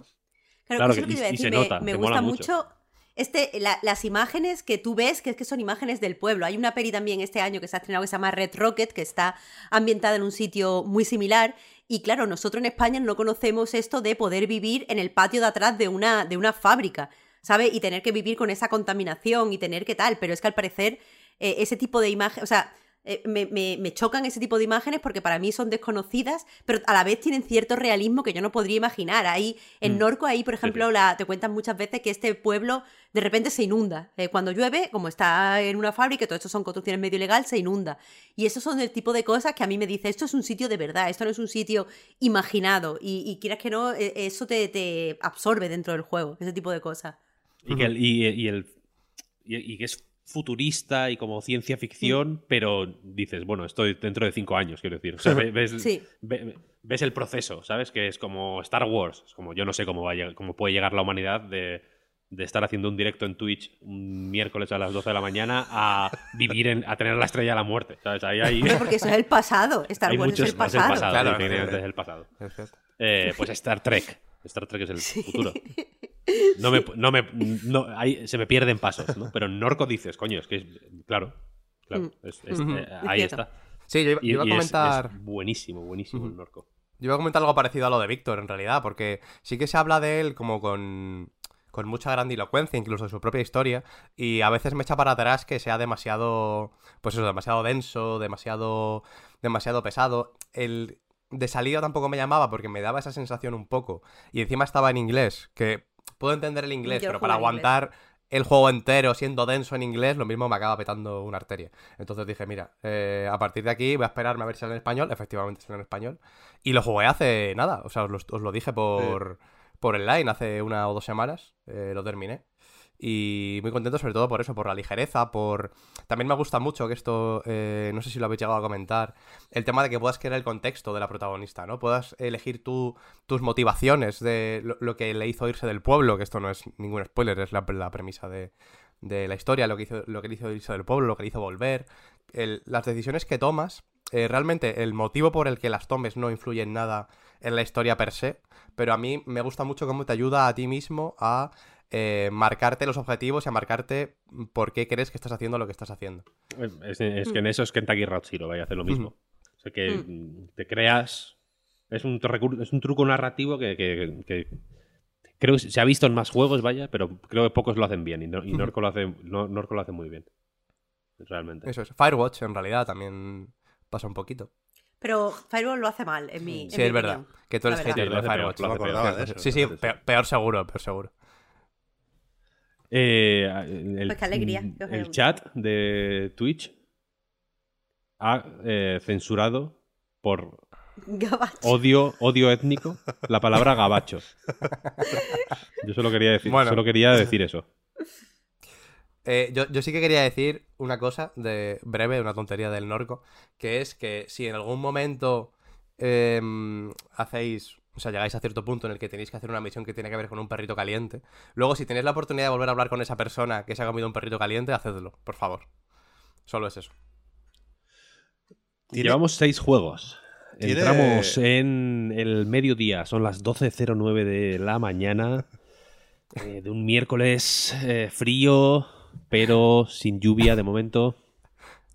¿Por qué dices esto? Solaco. No lo sé, estoy poniendo en contexto a- para, vale, que, vale. para transmitir un poco de este vale. momento Sí, totalmente hacer- especial que estamos teniendo en directo, transmitirlo un poco a la grabación. Me Sí, bien. podemos eh, recordar un poco de qué juegos hemos dicho, ¿no? Porque sí que he ido, he ido viendo que entraba gente al chat y que decía, ¿has hablado de este juego? Ya. Vale, me gusta, me gusta. hablado. Buena idea, buena idea.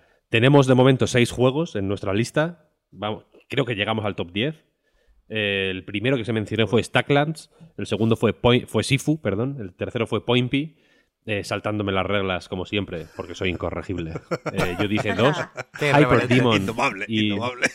soy in- totalmente. Y Neon White. Y ahora Marta acaba de decir Norco, el sexto juego del que hablamos en el programa de hoy. Vamos a por el séptimo. Pep. Sí, antes, antes de pasar a eso, perdonad, que estaba buscando lo de las listas. Me gusta mucho a mí mirar qué medios hacen un poco de bait. Eh, no estaba en. No estaba en Time. Era. De hecho, el, el de Times era aquel que justamente era un poco bait, ¿no? El, el meme. Porque ponía el de Quarry por encima del Elden Ring. Bueno, Hijos de puta. ¿eh? el que, Dios. el, el que tenía el Norco el primero es de Paste Magazine. Que Ah, ese topo os va a gustar, Paste. ¿eh? Paste es eh, Norco total. A ver. Norco de, de- de 10 de 10 le pusieron, seguro. Mira el top Cinco 5. estrellas. Top 5, ¿eh? De, de menos a más. Quinto, Elden Ring. Cuarto, Pentiment. Tercero, Immortality. Segundo, Citizen Sleeper. Y primero, Norco. Bueno. Cuidado, ¿eh? Esto Bueno, pues es, cuando, cuando me No- no echéis a. Night, yo sé dónde ir a trabajar ya, ¿eh? es un poco poser esto, Marta, también reconócelo. ¿no? Para eso no metas el del ring. Bueno, no te pueden gustar. O sea, es difícil que te Vale. Ahí, gusten quiero todos decir- Yo no, yo no metería el Quiero decir, Ring. claro, por eso te Claro. digo que es un poco poser la lista. Es como no seas hijo de puta, no metas el Den Ring y pon el, el The Case of the Golden Idol. ¿sabes? Uf. y, No la- ya, y Ahí ya re- está. y- y hazlo bien. Pero no lo habrían Hazlo jugado bien. todavía. Si haces, si, se- si haces algo, si haces las cosas, hazlas bien. Es verdad, no pongas, es verdad. no pongas no, el no- Elden Ring. Tú no sea un bien queda, eso es de bien para- queda. por SEO. no- claro, porque, por quedar bien. No, no, no, no. no Es verdad, feo, feo. es verdad, es verdad, es verdad. Pero, Mete el Squishcraft. pero os iba a preguntar, y, eso iba a decir, ¿eh? Perdonad, que igual me he distraído con buscando esta información y, y no me he enterado cuando lo habéis dicho, pero tiene música el Norco. Es un juego que, Sí, que me gusta imaginar Tiene, cómo la suena. tiene. Está bien, ¿no? Muy, muy buena. Ujú. Es que no- no de hecho, quiero- y de un grupo local, como decía yo, ¿eh? que eso también mola mucho, ir a buscar a gente local que te haga estas cosas. No quiero jugar, no quiero jugar. Vale, pues yo voy a decir. Ha llegado el momento, lo siento, o no. Porque ya digo que me bailan algunas posiciones, pero Lo he escrito, ¿eh? Lo he escrito, lo tengo escrito. Lo he escrito antes de que lo digas. hemos tenido nuestros más y nuestros menos. Pero yo aquí Está y ahora escrito, ¿eh? Está escrito. tengo que decir Entonces ya sé cuál. Lo tengo, lo tengo. Elden Ring. ¿No era Yo este? había escrito God of War. ¿Qué dices? Bueno, Yo por lo de los más y los menos ya me imaginaba ahí que iba está, por ahí está la Yo pelea. también pensaba que era God of War. Ahí está la pelea. Yo he sido. ca- nu- Nunca he llegado a ser hater del Den Ring, pero sí he estado peligro- peligrosamente cerca. He sido Has, has Casi. coqueteado con el haterismo. He estado ahí, he estado ahí, he estado en la frontera. O sea, he abierto la puerta, he visto el, el- el fantasma del hater del Elden Ring y he vuelto a cerrar la puerta. Y he dicho, ya volveré. Y efectivamente acabé volviendo meses después y, aunque es verdad que yo creo que sobra juego, yo creo que sobran enemigos repetidos, sobran cuevas, creo que para cuando llegas al final ni te acuerdas del crafteo, hay demasiadas cosas en Elden Ring. Creo que al final es incontestable.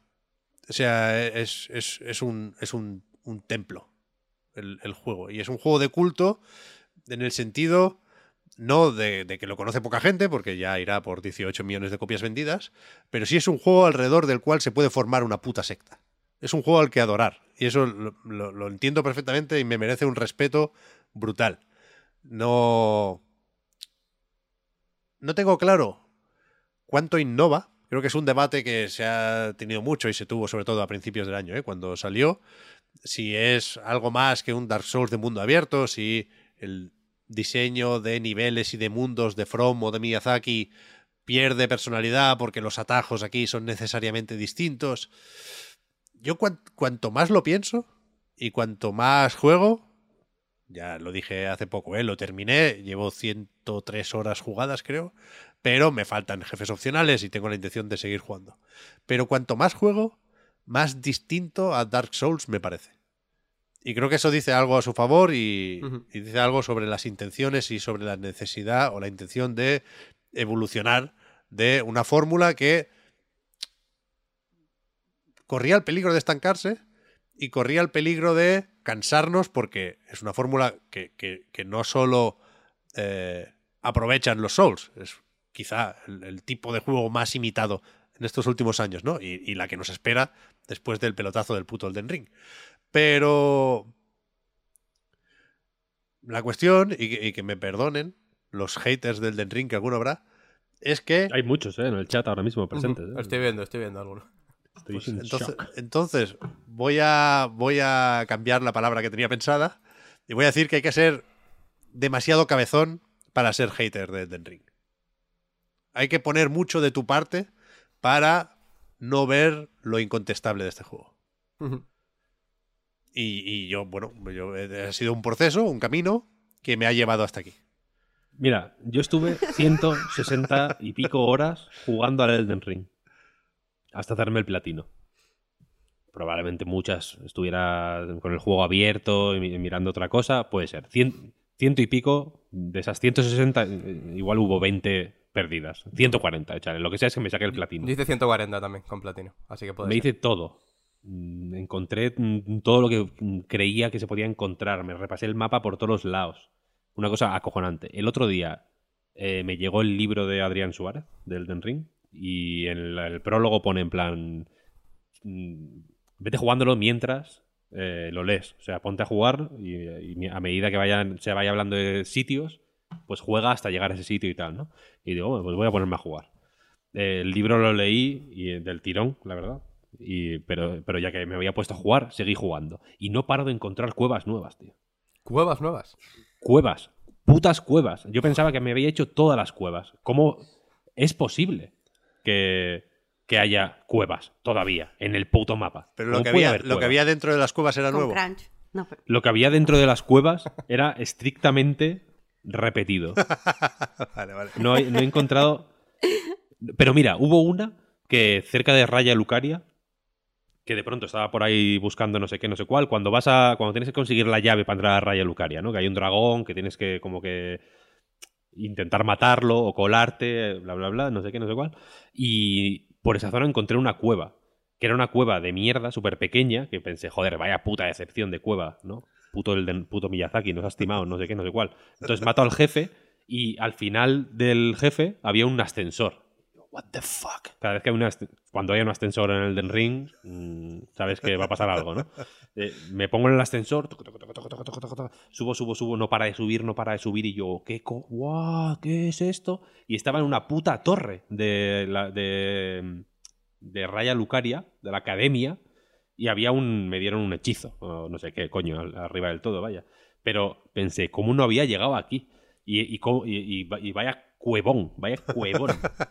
¿No hay un increíble. trofeo que es conseguir todos los hechizos? Eh, los, los hechizos espe- especiales. Ah, los son los especiales. O sea, que no, no- no hay ninguno de Los que conseguir dan todos los jefes, ¿no? Claro, claro. normales. Vale, vale, digo, entonces lo habrías conseguido, ¿no? Eh, Sí, sí. Si no, lo habría, habría llegado. O sea, por, por- como, como tuve que jugar tan a fondo, Claro. entre comillas, para sacarme el platino, pensé, pues ya no me es que no me puede quedar nada más por ver, ¿no? Y, y ahí voy, sigo encontrando cositas. Y yo sé que las cuevas y los jefes repetidos, etcétera, etcétera, mm, te hacen coquetear con el haterismo, Pep, pero para mí es requisito sine qua non para que Elden Ring sea lo que es. No, no, no, Yo, no. yo Sí, creo que sí que sí tiene- cosas, que no. Porque sinceramente. tiene, tiene, que ser, Eso es. a- tiene que ser así. O sea- mi, la- mi partida que estoy haciendo ahora está siendo tan distinta a la primera, tan distinta. Estoy yendo por sitios tan diferentes. He entrado al. a- eh, eh, estoy haciendo el camino de por abajo, el, el camino subterráneo, digamos, al revés de lo que lo hice en la primera partida, sin forzarlo yo, ¿eh? O sea, estoy jugando de forma más o menos Ya, natural, ya, ya. en plan. hostia, Yo quiero jugar otra vez. entero. Increíble, increíble. Pero- pero- Increíble. A eso voy. Mira si es bueno Elden Ring, que le perdonamos a Miyazaki porque también parece muy buena persona. Creo que eso influye, pero eso es otro tema para otro día. Pero Miyazaki tiene pinta de ser muy buena persona. No solo buena persona, sin más. Muy buena persona. Que, que le hemos perdonado el, el peor jefe de la historia de los videojuegos. que es el que está duplicado dos veces. Cuando salen los dos sacrodermos estos de los cojones, Sí, sí. eso es de, eso es de, de enfadarse. No, eso, es de- eso no es de nada, Pep, no seas tonto. Es el Te peor, estás- el peor jefe de la historia, Víctor. Un segundo, un segundo. Sí, puede ser el peor, puede ser el peor. Pero la. Igual que hay muchos jefes de los Dark Souls que son una mierda, ¿eh? Quiero decir que ahora estamos aquí. No, en plan, no es que los Dark Souls son tan puros. El Dark Souls 1, la segunda mitad del Dark Souls 1, igual no, la- no os acordáis. Yo sí, porque he jugado decenas de horas, me lo he pasado varias veces en la Switch eh, solo este año. La segunda mitad del Dark Souls 1 es de vergüenza Es ajena. una prealfa, o sea, vaya. Es, es, es un- uno de los peores juegos de la historia, ¿no? Y la primera es el mejor, así que se compensan al final. Que tiene un- es un poco la naturaleza de los Dark Souls, quiero decir, ¿no? Este, esta cosa. Y, y no es, y, y- y obviamente no es, el, eh, ninguno de los jefes del Dark Souls es el peor jefe de la historia de los videojuegos. Este, por este, favor, este, este, te este. acabas de jugar el High on Life, El- tío. Los putos jefes parecen, dúo, que el parecen de la Play 2, por Bueno, favor, Pep, no me seas. Hay no un me seas. jefe, hay un jefe que es rollo psicomantis, él mismo lo dice, que ese es buenísimo, ese es buenísimo. Pero, pero los que salen cua- cuando ya se habían repetido varias veces en ese momento, salen los dos dos veces. O sea, se repiten dentro del mismo combate. El mismo jefe está duplicado y repetido. Pues lore, es lore. Eso Sí. eh, ahí me enfadé. A mí Pero me ha ya había cogido carrería ya. Y, y claro, Claro. es, en- es en la parte de los tornados que esa parte es muy buena, joder. Esa parte es muy chula. A mí me ha convencido y me ha hecho dudar el, el argumento de Víctor eh, sobre que es demasiada cantidad, ¿no? Y que eso lo que permite es que cada partida pueda ser distinta y puedes descubrir nuevos- nuevas cosas. A mí me sigue pareciendo excesivo en todos los sentidos. Ya no solo por el mapa de por sí, que me parece una exageración. Joder, mira que solo voy a decir, parece que solo voy a decir el contrapunto, ¿no? Cuando en realidad yo estoy a tope con el Den Ring y estoy hablando porque también lo, lo iba a meter. Pero sí que me parece que, que se han pasado en, en todo lo que se han podido pasar, se han pasado. De absolutamente todo. Sí que todos se puede ver todo como distintas formas de jugar, eh, distintas formas de enfrentarte a, pues eso, a las situaciones eh, en general, a distintas formas de, de jugar con builds diferentes. Yo creo que este es el juego probablemente en el que más magos haya habido, en realidad, porque yo creo que lo más habitual, dentro de que sí que se, sí que se juegan magos, ¿no? Pero lo más habitual es cogerte el caballero, ir a espada o katana o espadón o lo que sea. Yo creo que aquí sí que se ha explorado un poco eso. y Yo tam- también creo que ha servido para, para que más gente pueda entrar, ¿no? Porque tiene... mm, no, sé, no sé si diría que es más fácil, porque también tiene su historia el tema de, de jugar con magias, pero bueno, te permite por lo menos estar más lejos de los enemigos, ¿no? Todo este tipo de cosas. Pero por mucho que tengan partes buenas toda, todo lo excesivo del Don Ring, también me parece que efectivamente, por el significado de la palabra excesivo, se han pasado. Y, yo creo que, que con un poco, un poco menos, un poco más contenido, yo creo que, que ganaría. Y eso es lo que destacaba precisamente de, de los juegos que, yo que sé, como, como Sifu o Pointy, ¿no? Que lo mejor que tienen es que son lo que tienen que ser. Es verdad que son propuestas totalmente diferentes. Pero a mí no me gusta que sobre. En general es lo que menos me gusta de los juegos. Que haya cosas Sí, sí. que digo, si es que esto no se va a utilizar.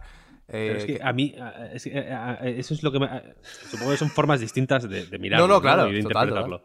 Pero a mí, que sobre de una manera tan masiva es lo que me parece meritorio, quiero decir. Porque, porque es cierto que Como la gente que se emociona con una superproducción, que el tamaño es algo que, que de alguna forma Sí, le conmueve. Eso pero- es, ¿no? eso es. Pero tú imagínate Avatar 2, pero que en vez de durar 3 horas y 15 minutos, durara 80 horas. ¿No? Que digas, o que es- como Satan Tango, ¿no? Que son 9 horas. Sí. Que, que es como. Pues, pues pues perfecto. Ese es su valor. O sea, se- ser tan, mas- tan absolutamente masivo. Y para ser tan absolutamente masivo, es cierto que se repiten cosas, pero cuevas no se repite ni una. Quiero decir, cada cueva tiene un diseño distinto. Es, o sea, la, la cantidad. Mazmorras que- del cáliz, Víctor, no. Ya sé que te parecen tontas, ya sé, ya que te parecen tontos, pero, pero, de, pero de nuevo, cada una eh, propone una, manera, una cosa distinta. Cada, cada, cada, cada santuario, de, cada templo, como coño sea, y cada cueva las, tienen paradigmas de diseño di- diferentes. Pero- O sea, creo que es un juego sorprendentemente eh, compacto y coherente para ser efectivamente tan masivo y, y- y- y reutilizar tanta, tanta movida. Pero no decir, me, Pero entonces aquí. no me arrastres a, no me arrastres a las cuevas, Víctor. Porque es que No, algunas no, son. yo te voy a llevar a las cuevas. Algunas- Son mi, son mi- yo, yo soy como, como parches. Yo encuentro en mi zona de una cueva confort. Mi zona es la cueva. Mi, mi zona de confort es la humedad. Pero es que ya, el- ya- ya el no solo. La, la oscuridad. Ya no solo sí están repetidas, sino que algunas son también bastante Claro. O sea, la, la que tiene el carro ese que va haciendo, va derrapando y te va atropellando, vete por ahí. Eso no es una Aquí. cueva, eso no es una cueva. Bueno, eso, es la un- pasaba tumba, por ella, tumba eh. de héroe de no sé qué, ¿no? eso es una tumba de un héroe antiguo. Vamos a hablar con propiedad. Si no sabes de lo que hablas, por favor, Pep. eh, A mí lo esa que me gustó un hacer poco, es, ¿eh? Si no sabes de lo que hablas, eh, reactiva tu cuenta de Twitter y haz como todo el mundo, que es hablar ahí. ¿Vale? Pero no vengas aquí a no saber de lo que hablas. Pero tiene muchas interesantes y cuando menos te lo esperas es verdad que dan, dan giros. Yo mencionaba una que recuerdo que alguien dijo como que en realidad eso es porque era demasiado alto el nivel, pero yo creo que no, que en ese momento no tenía... O sea, iba bien para la zona en la que estaba, que creo que estaba en Kaelid, que simplemente había un oso y tú tienes que ir en sigilo, por huevos, porque si te intentabas pegar contra él tiene una cantidad de vida que no tiene ningún sentido. Y esa te, te obligaba a hacerlo por unas hierbitas que había por ahí y de repente se convirtió en un juego de sigilo. Eso sí que me voló la cabeza y dije, eh, no me lo voy a venir. Pero efectivamente, el problema está ya no en lo excesivo per se, sino que lo excesivo hecho a base de repetir. Claro, claro, claro. Y... A mí me, Pero- enca- a mí me encantó. Fue una Que creo que experiencia aquí hay un punto- increíble. Yo, yo entiendo a la gente que se pata con las cosas que son muy grandes y que lo grande y lo, y lo mm, ambicioso le resulte, le, le toque una sen- sensibilidad. O sea, lo entiendo, pero aquí entonces la pregunta, Víctor, sería eh, si la propuesta se puede entender sin esa eh, grandiosidad. Porque si no se puede, entonces No, sí que creo que no- ahí estaría que el no se problema. entiende, claro.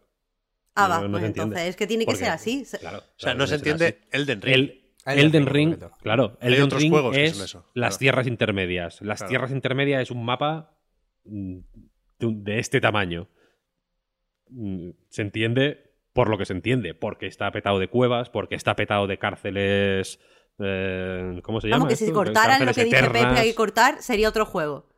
Sería otro juego, claro. No, no, yo no haría más pequeño el mapa, ¿eh? No, no, claro, eso es. Yo pero a lo mejor re- Pero, Quitaría pero quitaría tú cuevas. dices que, pero tú dices que cortaría, cortarías jefes repetidos, cortarías Cuevas, eh, claro. cuevas que son iguales que otras cuevas, pero si, si tal y como está describiendo Víctor el juego, si tú quitas eso, el juego es otra cosa. No, porque el, ¿cómo es eso en inglés? El Golden Path, ¿no? El, el- el camino que te lleva a ver el final sin perderte por lo opcional repite muy poquita cosa. Algu- alguna hay, y no debería, pero.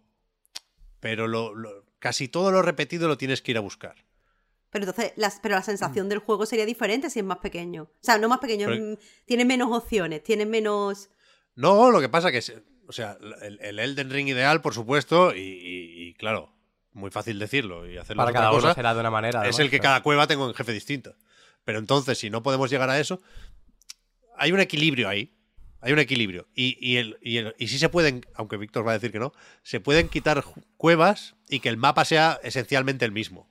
Porque las cuevas están lo bastante separadas de todo lo demás, como para que el mundo y las tierras intermedias tengan el mismo empaque y la misma magia y el mismo misticismo con menos cuevas. Sí, sí, total. Es el Estoy- puto mejor juego del año y posiblemente del siglo. Y con un, igual lo que digáis. y con un pantano menos. Pantanos, un pantano menos sí que le habría ido bien. Pero, pero al mismo tiempo, al mismo tiempo, Pep, hablabas de- del camino principal y lo he pensado y, y casi me, me emociono, no de, no de ponerme a llorar aquí, pero de pensar, joder, qué guapo el Elden Ring. eh. Pensando Sí, en cuando sí. llegué a la zona de la academia. en- Pero es, pero es increíble cómo... es increíble el Elden Ring. El- eh, es que el tamaño es importante en Elden Ring. Definitivamente. Pero no el tamaño del mapa, el tamaño de todo. Hay, hay, ¿Mm? hay como calderos. La hay- escala. Hay, cosas que, so- que por el simple hecho de ser gigantes imponen de una manera brutal. La, Bueno, las entradas a todos los sitios. Claro. Las puertas. Gigantescas, con estatuas de 30 metros de alto. Es un- la escala de todo es. mm, ¡buah! pero el, el- momento en el que... ¿Cómo puedo decir esto sin hacer spoilers, joder? Cuando llegas a la cima de las montañas nevadas esas, cuando... ¿Cómo se llama? La doncella, ¿no? La Maiden esa Mm, cumple un poco con su objetivo. ¿Sí? Es- eso es una cinemática que hemos visto 800 veces. Es una ambientación o una localización que hemos visto 800 veces. Pero todo es tan grande en Elden Ring. Grande de, de eso, ¿eh? De, de que una estructura que podría medir 4 metros, aquí mide 25. Y, y es increíble. A mí eso me, me- me- me- me funciona una barbaridad. Me Es abrumador, es abrumador de la mejor forma posible. También Line de la ciudad, cuando llegas. Me parece increíble Sí, sí. lo que hay. Claro, cuando Es- no sé tiene si es un- spoiler, pero también hay por ahí una cosa gigante. Pero, pero ya no solo replicar ese momento Anor Londo, que por supuesto es el clímax, ¿no? De, de cualquier juego de From Software. Yo hablo de eso, de puertas grandes, de columnas grandes, de, Mm, de sí, habitaciones que, que, que, que- que son eso, que son imponentes y, y que son... Todo es un puto mausoleo. Y eso me, me flipa, me flipa. Eso, claro, y, y el. La, la- Hay una escala épica más o menos difícil de pillar en videojuegos. Una escala épica tipo El Señor de los Anillos, quiero decir. De, como de. la- la- las películas de Peter Jackson. ¿no? Que, es, que, que no se ve mucho en videojuegos. Y en. Y en Elden Ring. mm, o sea, es que, es que es muy fuerte, no, no tengo palabras. Es el mejor juego de la historia. Yo, de hecho, Si no hablando estáis de acuerdo conmigo, eh, en, en la- en- en los bajos de Argüelles, hoy a las siete y media. Iré sin camiseta. De hecho, hablando del juego, si es que se me han puesto literalmente, tengo ahora mismo la carne de gallina pensando en el juego y en Increíble. el juego. Yo también- a mí me De verdad, ¿eh? no, no lo digo en Te juro. broma. Espectacular. Pero, pero por eso mismo me jode que haya cosas que le que pueda pensar, ah, Pero es que, no lo, que- es que, quiero decir, no lo pensáis, esto es vuestro cerebro engañándoos, ¿no? Es como, sí, hostia, es verdad, es verdad. Mi novia es increíble, pero en realidad es que tal, disfrutad de lo bueno, coño, no es que...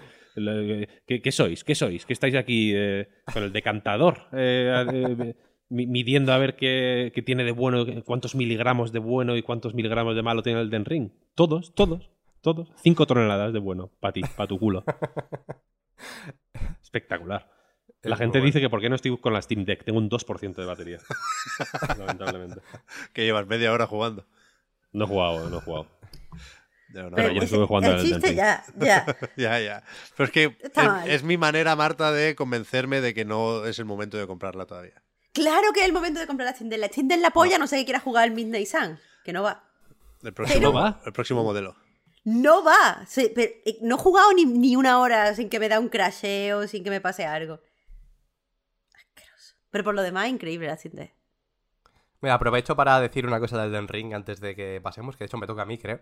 Ya, Ludum Que- Post. Al mismo tiempo. eh, al, al mismo tiempo que pienso a Elden Ring le sobran cosas, estoy deseando que saquen 15 DLCs del tamaño de Castilla-La Mancha cada uno. Toma.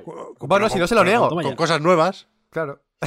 Pero como salga un gato de escayola en el DLC, pues tenemos un problema. Sí, sí, total. Perdona, Oscar, que es que. que- No, no, nada, que nada, La está bien. referencia a Castilla-La Mancha me, me ha gustado. Está bien. No, solo iba a hacer referencia, de hecho, ni siquiera es una cosa que haya dicho yo, eh, sino una cosa que dijo precisamente Adrián Suárez eh, en relación al tema del libro, que lo dijo hace muy poco y me parece muy, muy interesante y muy chulo y que tiene toda la razón. Que una de las cosas buenas que tiene el Den Ring es que eh, como que ha incentivado mucho a crear a la gente. Hay mucho ar- alrededor del Den Ring, hay muchos libros, hay mucho, mucho fanart, hay mucho dibujo, hay, hay un montón de, mm, de, de cosas que han salido a raíz del Den Ring y que suscite cosas de esa manera tan, no sé, tan artística, tan, tan visceral, a mí me parece, me parece que ya tiene mucho valor de por sí. Pues sí, el culto de Elden Ring. Es lo que decía Sí. Pep, vayas. Es totalmente eso. ¿Te toca entonces, no, Oscar? Vale. Ah, hostia. Pues yo iba a decir Elden Ring, de hecho, o sea, ya se han dicho los cuatro que, que decía en realidad. Que eran Sifu, eh, Sifu a lo mejor habría puesto el primero, Nurka a lo mejor el segundo. eh, después iría Elden Ring, Point P no lo metería en el, en el top como tal, pero sí que me, parece guay mencionarlo como juego que ha, que ha salido este año. Entonces, eso, me he quedado sin el- los cuatro que quería mencionar, pero eh, se puede mencionar el que parecía que ibas a decir tú, precisamente, ¿no? El, el God of War. Em, a mí me... no sé cómo explicar esto. Yo creo que me ha gustado más que Elden Ring jugarlo. Creo que he disfrutado más la experiencia de jugarlo que Elden Ring. Pero no me parece mejor que Elden Ring, ¿no? En realidad me parece mejor juego Elden Ring. Creo que, que, es, que si me paro a pensarlo lo veo. Pero sí que diría que, que lo he disfrutado más.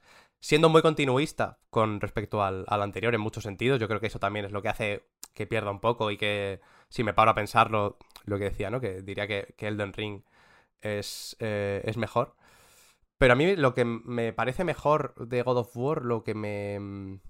No sé, lo que no me esperaba, también, que, que yo funciono a veces mucho por, pues eso, por cosas que, que no me espero directamente. E- es muy fácil, yo creo, pensar en, en el Ragnarok, sabiendo que existía y habiendo jugado al de 2018. Y, mm, y no sé, y tener la sensación de que, de que, bueno, tener ganas, ¿no? Por si te ha gustado el primero, pero también pensar que se puede hacer poquito más a partir de ahí. Y en muchos sentidos es verdad que, que daba para lo que daba. eh, técnicamente no me parece que sea un factor súper importante, pero si me los ponen al lado, más allá de cosas de la interfaz, a lo mejor me costaría diferenciarlos. Eh, a nivel, mm, pues probablemente de la narrativa, tampoco ha cambiado muchísimo, aunque sí que me, me gusta cómo se ha centrado un poquito más en, en el conjunto, cómo se explora un poquito más el contexto de todo, cómo eh, pues el hecho de que mm, vayan uniéndose personajes a, a la casa de Sindri. eh, sin, sin decir mucho más a partir de aquí, hace que cambie el contexto de, de- del hogar, hace que cambie, ¿no? Eh, meten su propia personalidad en el ambiente y eso me parece, me parece muy chulo, me parece que hay distintas fases, es que es muy fácil entrar en spoilers aquí, eh, así que, uff, mejor no, no sigo mucho no sigo mucho por aquí, pero bueno, en general, sobre todo la, la sorpresa de pensar o tener la sensación de que no se podía hacer mucho y valerme en realidad, porque ya digo que partiendo del de 2018, simplemente esperar un juego parecido no me parecería mejor que... y no me parece mejor que el primero, en realidad. Eh, no me puede haber parecido mejor que el, que el de 2018, pero si me da lo mismo y es un poquito más, en, en cierto momento me vale. Pero lo que me ha sorprendido precisamente es eso, ¿no? Que, que he ido un poquito más allá en todo lo que podía ir. Y también me- mecánicamente, por supuesto, en los combates creo que, que las posibilidades que te dan son, son mucho mayores, realmente. Creo que te da también para fliparte, te da para lo que decía del Sifu, de jugar un combate y poner los ojos en blanco de, de lo que has hecho. Yo lo jugué, lo jugué en difícil y yo creo que me, me animaba más a, a jugar mejor, no por otra cosa, ¿no? Porque si lo juego en normal y voy a estar reventando el R1 y pegando hostias a tutipleno, a lo mejor pues tiene menos, tiene menos gracia, prefiero tener que estar un poco pendiente de, tener que estar pendiente de esquivar, de, de hacer parries y, y de lo que puedo hacer. Y creo que también se ha llevado todo un poquito más allá y es lo que lo que más valor me parece que tiene del Elden Ring, o sea, del Elden Ring, perdón, de, de Ragnarok. Uy, cuando... se te va la cabeza. Se me va, eh, se me va. se me va el bueno, de verdad. Eh, lo, que, lo que más me sorprende de Ragnarok es eso, ya digo, que, que parecía complicado ir más allá y creo que, que lo ha conseguido. Yo estoy de acuerdo, totalmente, la verdad. God of War Ragnarok me parece muy. Muy tocho, muy tocho, simplemente. Y he visto que Pep ah, se ha hecho un poco para atrás con el God of War. ha hecho como la de. Uf, le ha dolido un poco, ¿eh? Es que. Está coqueteando con el haterismo también aquí, en Es que, este. ¿Cómo me conocéis? Pep coquetea con el haterismo con todo. Todavía no sé. Es, es demasiado reciente. Todavía no sé si soy hater de Ragnarok. Sé que me ha gustado, pero no sé si soy hater. No sé si la decepción, porque también me ha decepcionado, en tanto que me parece claramente peor que el de 2018, yo no tengo dudas ahí. No sé si eso puede llegar a tener forma de hate. No creo, no creo que llegue a ser hater de Ragnarok, pero sí creo que es un juego que, tropieza más de lo que debería tropezar. Creo que la lo, lo- lo que lleva de 2018 es fantástico. Creo que el, el sistema de combate mm, da para algún juego más. Creo que no lo van a aprovechar más, pero creo que daría para algún juego más. Creo que la relación entre Kratos y Atreus sigue pudiendo con lo que le echen. Pero lo que tiene alrededor se me hace sorprendentemente flojo en esta entrega. Cuidado, hay personajes muy buenos, ¿eh? Sindri, cada vez que entras en la casa y suena la música de los hermanos Huldra, eso es maravilloso. Pero creo que se desaprovecha completamente mm, la dinámica y la relación con Odín y con Thor. Creo que el juego pierde el tiempo con tonterías de una forma alucinante. Creo que lo de ir a visitar todos los reinos porque sí, porque toca, es absurdo, va rebotado. El plano de secuencia pierde sentido. A mí me gusta mucho el plano de secuencia. Pero pierde sentido porque no es un juego íntimo como era el anterior. Y lo que haces es ir rebotado de, de portal a portal, de cambiar por cambiar, de la selva y el volcán y la nieve y pa, pa, pa, pa, pa, pa, pa. Y no se centra. Y, y, y, y todas las partes interesantes de su historia o se exploran poco o se resuelven mal. O sea, aquí hay que hacer un spoiler cast, por supuesto, está pendiente, ¿eh? Pero cómo algunos personajes cambian y, perdonan de una forma que se llega a justificar con horas y horas de juego, pero que de entrada parece un recurso fácil y, parece a ratos que el juego no sabe de qué va, en tanto que no queda claro cuál, está, cuál es el tema. ¿Es el perdón el tema de God of War? Yo entiendo que no, porque Kratos no parece que esté muy por la labor con lo de perdonar.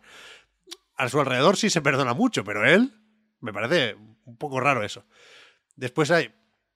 Aparecen personajes que son muy interesantes, pero se, se exploran poco. Y de nuevo no quiero dar muchos detalles, pero la parte opcional esta, muy comentada, de que parece casi un juego aparte, creo que no encaja bien si lo dejas para el final.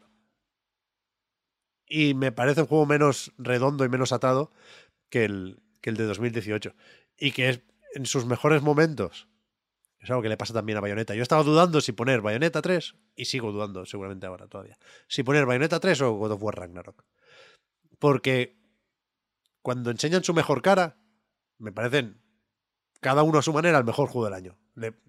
Cuando están a tope le pueden ganar al Den Ring, incluso. O a Sifu. Pero. Pero tropiezan. Tropiezan, creo que Bayonetta tropieza más que God of War Ragnarok. Pero, por ejemplo, a mí cómo se resuelven las cosas al final me, me parece inexplicable. Hay un momento en el que aparece literalmente un personaje de detrás de una puta piedra. Un personaje vestido de, de, de gala, casi, de fiesta. Que debería estar tomando un cóctel. Y sale de detrás de una piedra y dice, no, esto no va así. Ah, pues bueno, vale, pues entonces cambiamos. Y. Y no lo sé, no, tengo problemas con Ragnarok, que son los problemas de ponerse tiquismiquis. ¿eh? Es un juego súper contundente, pero al mismo tiempo, ya digo, a mí me ha decepcionado. Creo, creo que cuando piense en el Kratos nórdico, voy a pensar casi siempre en momentos del primer God of. O del anterior God of. Y, y cuidado, ¿eh? Porque podría llegar a tomarme un café con quien me diga que no se entiende el- el- el- el otro sin este.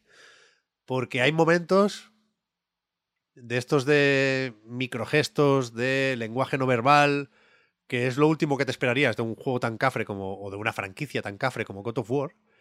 Y hay abrazos, hay eh, esto de la mano en el hombro que te tocan, ¿eh? Y, Total. y es que se hablan muy bien, ¿eh? Los dos juegos. Sí, Eh, sí, sí. Yo no, yo no, yo no estoy.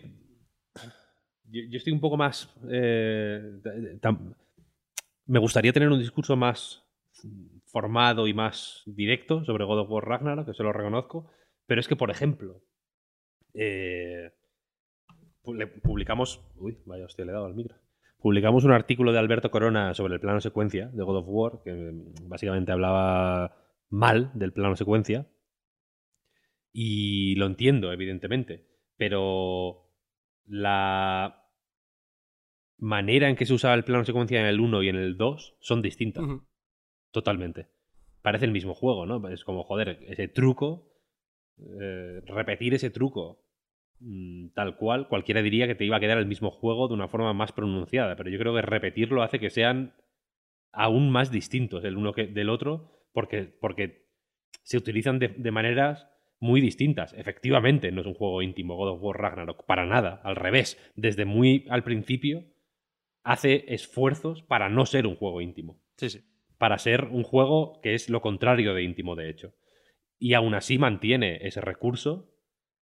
Y habrá quien me diga, bueno, pues le salió mal. Igual le salió mal, ¿eh? pero a mí me resulta interesante el ejercicio de, vale, teníamos esta movida que funcionaba de esta manera para esto, vamos a colocarlo en otro contexto, a ver, a ver cómo funciona, ¿sabes? Igual como, eh, yo qué sé, mira, tenemos la banda sonora de la lista de Schindler, ¿no? Vamos a ponerla en un capítulo de Yacas a ver qué, a ver qué pasa, ¿no?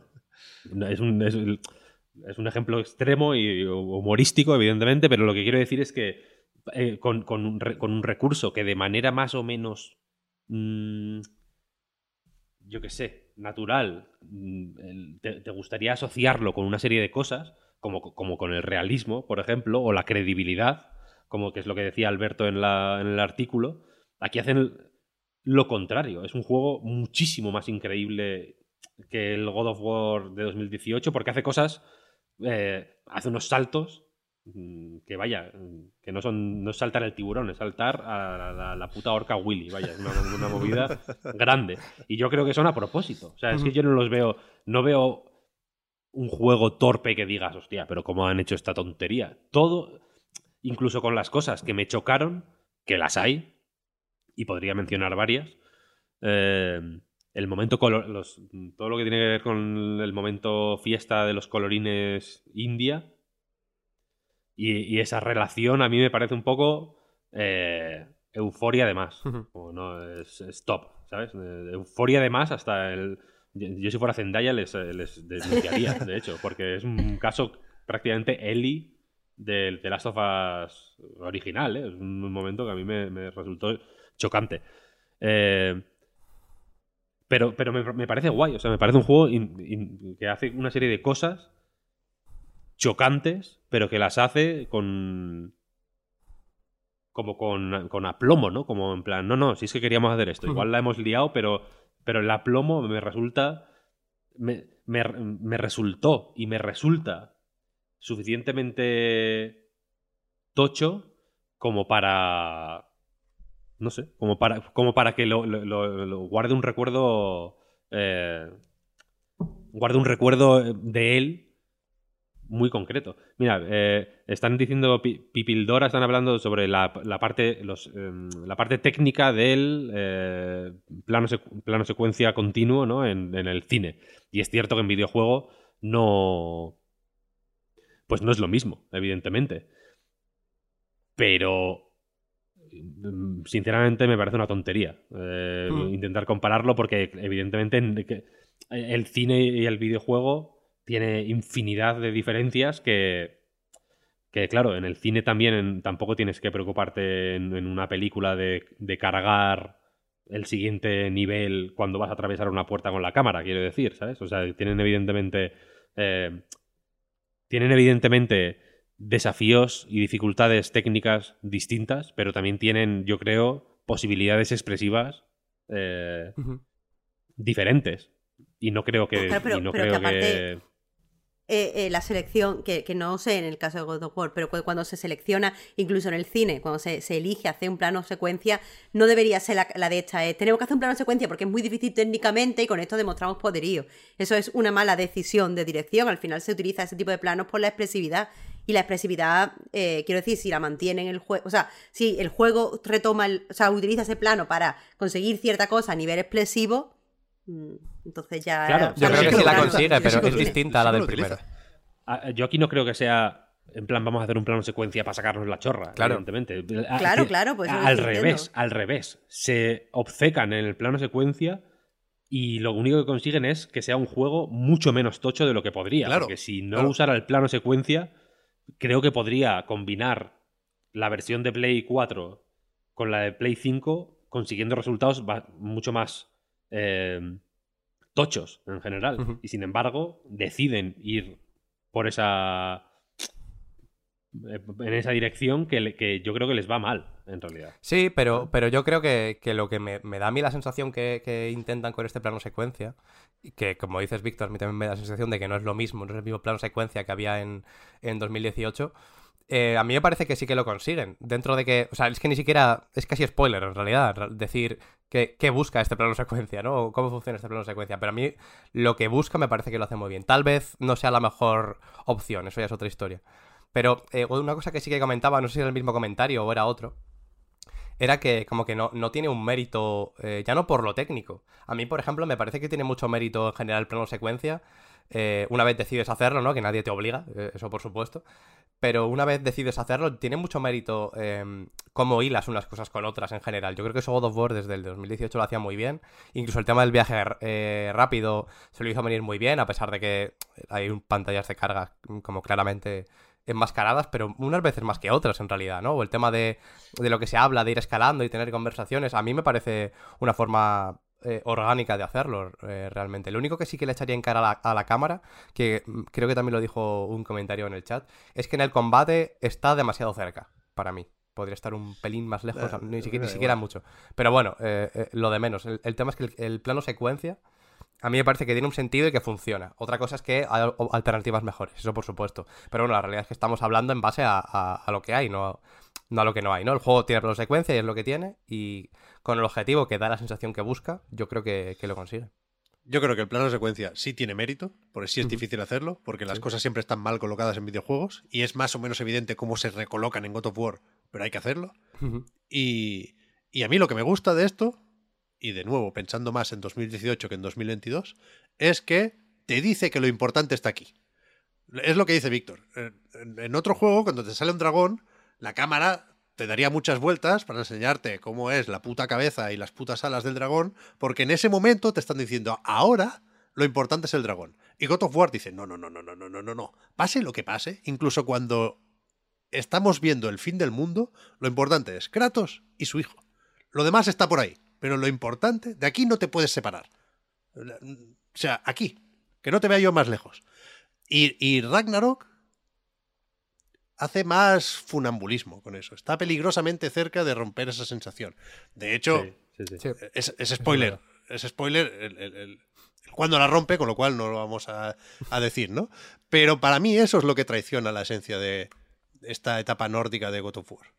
Que, que- que no siempre lo importante está cerquita de Kratos y de Atreus. Esto. Es que no, es que esto no es una cosa para debatir Para aquí. debatir Pep. aquí. sí, sí. Ya, ya, ya, ya, es verdad. Hay que Pues debatirlo en otro momento. Hay que debatirlo en otro momento. Venga, a ver, voy a sacar el cuadro. A eso me refería antes con lo de que, que yo creo que lo que mejor hace va, va un poco por ahí. Que cuidado, eh, que habrá que ver qué pasa con las canicas. Hay una serie de preguntas que me parecen interesantes y por eso digo que lo, lo- lo complicado y lo, en mi opinión, guay aquí habría sido no prescindir de esa relación nuclear entre Kratos y Atreus y al mismo tiempo, por difícil que parezca, eh, contarnos más de la relación entre Odín y Thor, por ejemplo. Porque lo interesante son los paralelismos, que no se explotan de ninguna forma. Pero bueno, efectivamente otro día lo comentamos. Y, efectivamente es la hostia. God of War Ragnarok. Es, Bien, bien, bien, bien. Eso sí. A ver, es un, eh, es un, un, un señor juego. es un juego para recordar. O sea, yo creo que es moderadamente histórico lo que ha hecho Santa Mónica con, insisto, las dos mitades de un todo. ¿eh? Se podría haber llamado God of War parte 2 ¿eh? también este. Sí, en realidad sí. La- el estilo Sony es un poco este ahora. ¿no? sí, sí, sí. Em, son las 12.51. Te queda uno, ¿no? Un Ya es un poco miércoles. tarde, pero Bueno, ya- El cielo se está poniendo gris. No lo estoy viendo, vaya, pero supongo. Estoy hablando así un poco de. Eh, me, me Ah, toca a mí. Perdona, Víctor, uno. como anticipo, y última cosa, como anticipo del spoilercast. Menos mal, menos mal, eh, no, no quiero ponerme perdonavidas, disculpas, pero el final, final, final sí me gustó. La imagen con la que se queda el jugador al terminar, lo último, lo último, lo último, sí me gustó. Lo del postgame. Justo, no, justo antes del final hay- hay cositas un poco cutres, ¿eh? Pero el, el panel de madera que se ve al final, eso sí me gustó.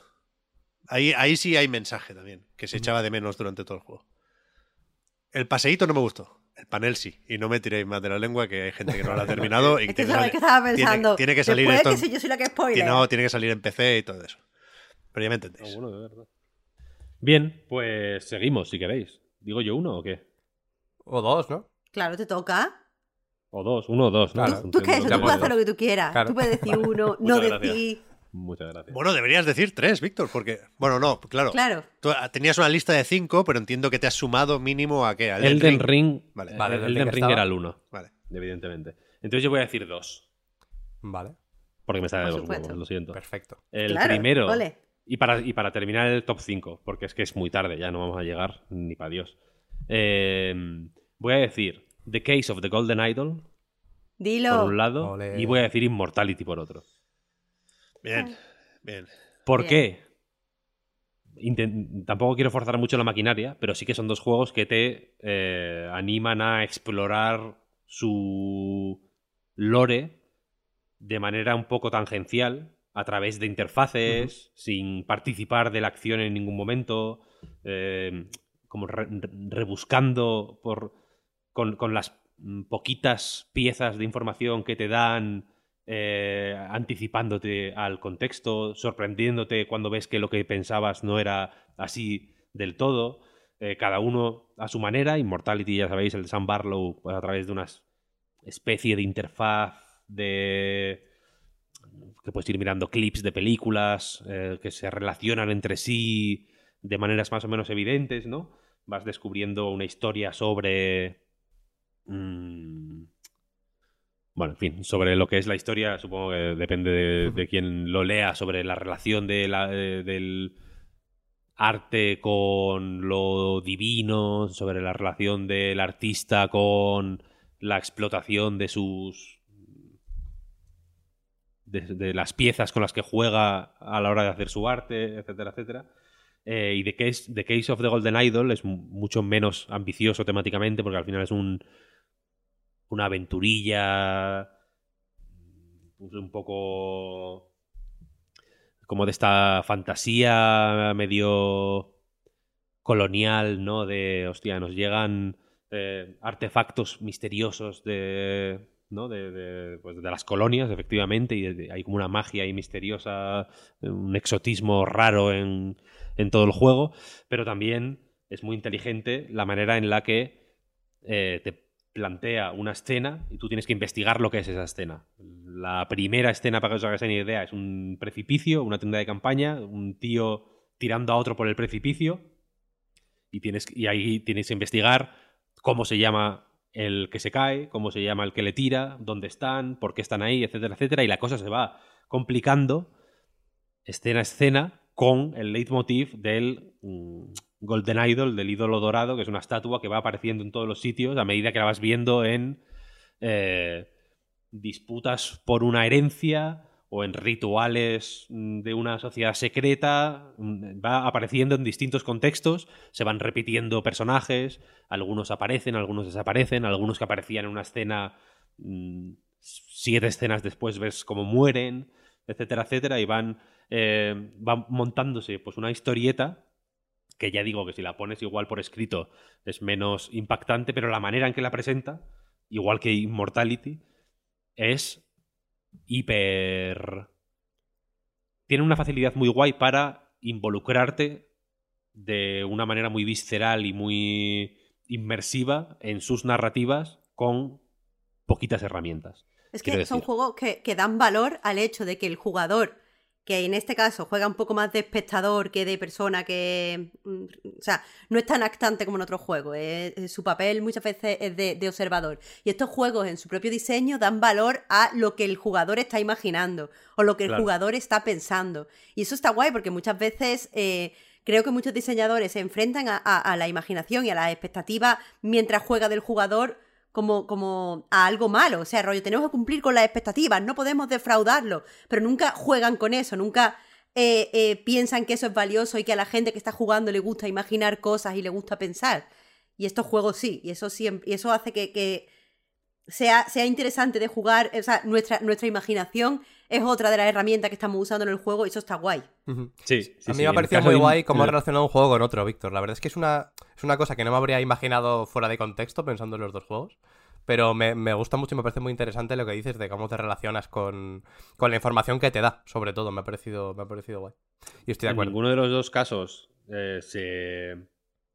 Quizá en Immortality ya digo un poquito más porque es más tocho, por hablar en términos mm, Videojueguita. mm, totalmente vulgares, vaya, y, muy gamers. Es mucho más tocho Immortality que The Case of the Golden Idol, que es más cortito, dura dos, dos, tres horas, cuatro horas como mucho si estás ahí, si te pierdes un poquito y tal.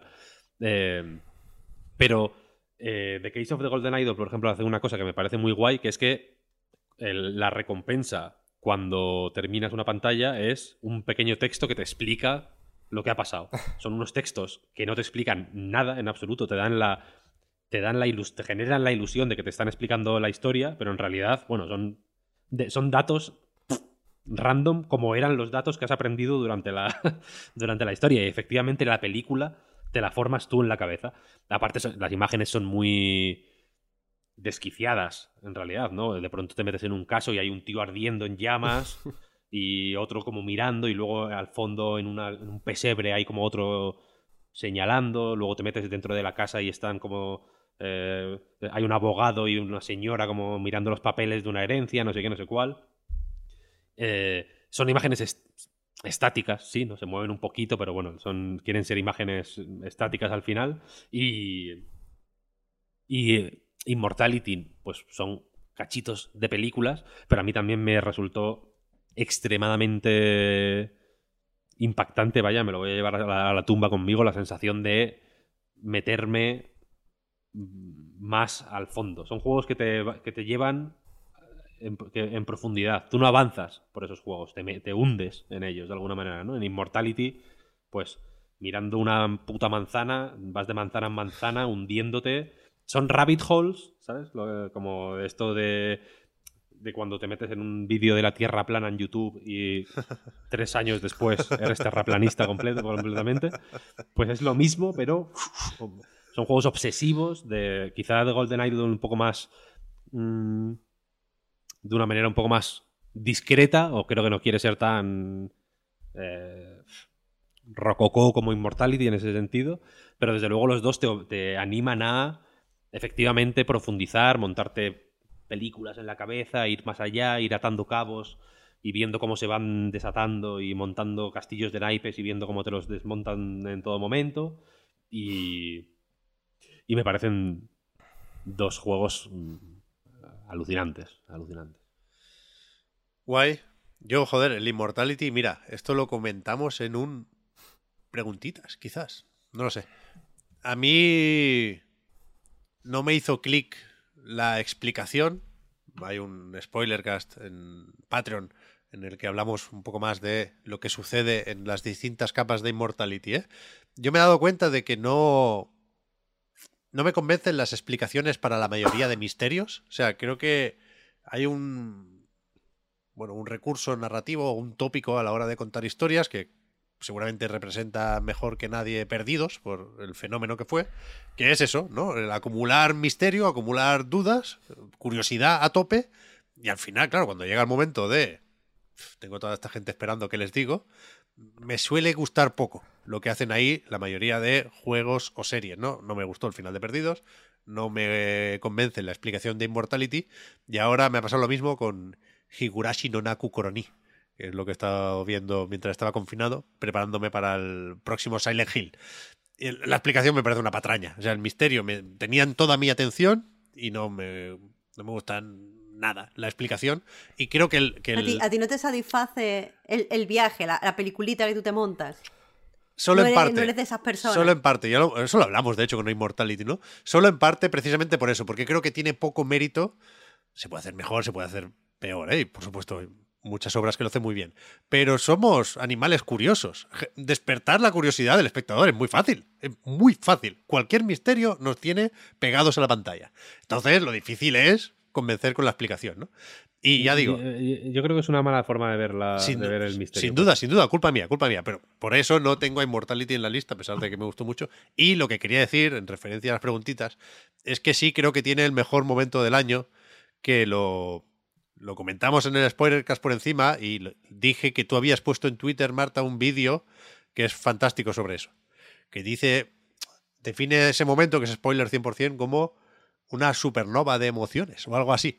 Y, y a mí me gusta mucho, mucho, mucho la sensación de no entiendo exactamente qué ha pasado o qué me estás contando, pero no necesito saberlo porque hay una serie de alegorías o metáforas o imágenes o sensaciones que son tan universales y tan increíblemente potentes que, que estamos conectados, ¿no? Aunque no, no hable tu idioma o, no- sé cuál es tu bagaje, pero eso pasa en Immortality y me parece brutal. Ese momento... Estuviste estuviste súper sensible al, al detectarlo. Es que... eh, Sí, sí, total, total. Pero me, me- me flipa eso. Lo que pasa que el, el lore no, no es mi rollo. Pero a tope con Immortality. A tope con Immortality. Claro, yo mm, por esto lo desarrollamos muchísimo más en el spoiler, efectivamente, pero a mí de estas partes, de estas cosas, eh, de estos misterios, la explicación me, me suele dar igual. Quiero decir, yo no quiero que me expliquen nada. No, no quiero que me. No, no me porque, porque efectivamente sé que pues la explicación es un. es. para dentro. Pero mira el misterio. Ahora Quiero- Oscar se ha ido. decir. ¿Por qué? Aquí tenemos una puta serie. Ahora- Podríamos hacer ahora siete serie. temporadas de Oscar no está. Hombre, se ha ido tosiendo. Claro. puede imaginar, quiero decir. Pero a ver, todo el mundo tenía curiosidad ya. Eso es fácil, joder. Lo difícil es. Es fácil, claro, es fácil. Pero lo lo que no es fácil, y lo que creo que Lost hacía bien, por ejemplo, por seguir con tu ejemplo, es darle. eh, es hacerte empatizar con lo, con, no con el misterio, sino con las situaciones que está viviendo la gente que protagonizaba esos misterios. Claro, lo- Evidentemente, eso es lo importante. Lo guay es conseguir que te deje de importar el misterio. Pero a mí, a mí nunca deja de importarme. Ya, a mí es que me la pela infinitamente. O sea, la explicación me da igual, quiero decir. Estoy Eh. Ah, claro, no, aquí ta- tampoco hay que. Tampoco es una pelea, claro. Sí, sí, no, no son Igual fórmulas, hay- son fórmulas. sí. Eh, hay, hay- sí he visto eh, películas o he leído libros o he leído relatos, sobre todo de misterio, en los que la explicación del misterio sí me ha resultado interesante y me ha gustado, etcétera, etcétera. Pero luego, pero en general, y es que el caso de Lost me parece muy, muy paradigmático por el, porque el final casi parece de, chiste, quiero decir, es mm, que, que es como QAnon. ¿No? Que, que son los amigos que hicimos por el camino. el, mi- el misterio. Eso es lo importante. A mí me cuesta verlo así, pero, pero se puede ver así, por supuesto. ¿eh? Está hecho para verse así. Lost Serrano. Eso sí que es una buena, Sí que buena crossover bueno. ¿Ves? Ahí la explicación sí es buena, joder. Ahí sí, ahí sí. Eso sí, eso sí, eso sí. Eh, Marta se tiene que ir dentro de poco y yo quería hacer antes dos cosas para rematar este programa. Primero, un tiempo para menciones. Y Vale. aquí yo había pensado en, en- en dos supuestos, ¿no? Juegos de otros años que hemos jugado ahora y nos han encantado, con lo cual definen nuestro 2022, aunque el calendario no sea el oficial. O otros juegos que por lo que sea, lo podemos explicar, no, no entraban en la lista. Yo, yo tengo dos apuntados aquí, Muy bien. Que si queréis voy mientras pensáis y si solo tengo yo estos dos, No, pues deja- hacemos esto y seguimos. No, Pep, déjame ir, que me tengo que ir ahí cuarto. Y me voy ahí, yo voy a cortar y me voy, ¿eh? Que tengo que Sí, ir a la sí, sí, rehabilitación sí. y si no No voy, va- me, quitan no el, va a me decir- quitan el derecho de ir. No va a decir ni adiós. No, no, no, te puedes ir cuando No, quieras, Marta, faltaría así, más. Yo, creo que en 10 minutos podemos acabar esto. Pero si te tienes que ir, vete, faltaría más. Pero, ah, vale, pero entonces, si tú crees ¿tien- que en 10 minutos acabamos, pero acabamos. t- no, pero entonces te pregunto, ¿tienes tú alguna mención de estas? Sí, yo quiero hacer Pues- dos menciones. si Vale, pues, pues coño, adelante, faltaría. Vale, una es un juego que sí que me parece en la lista para estar de los mejores, pero no lo he podido mencionar. Y, y creo que ha sido súper tapado para lo bueno que es, que lo he dicho ya mil veces en el programa, pero es I Was a Teenager Exocolonies, que es Oh, el único juego que siento que me ha dejado rolear este año. Es decir, eh, la historia no es, por ejemplo, como Pentiment, que hay una historia y tú puedes mm, enfrentarte a esa historia siendo tu personaje y está guay rolear así. Pero es que eh, a mí me gusta que las consecuencias de las cosas que digo importen en la historia. Y aquí hay muchas historias porque el juego está hecho para jugar en bucle.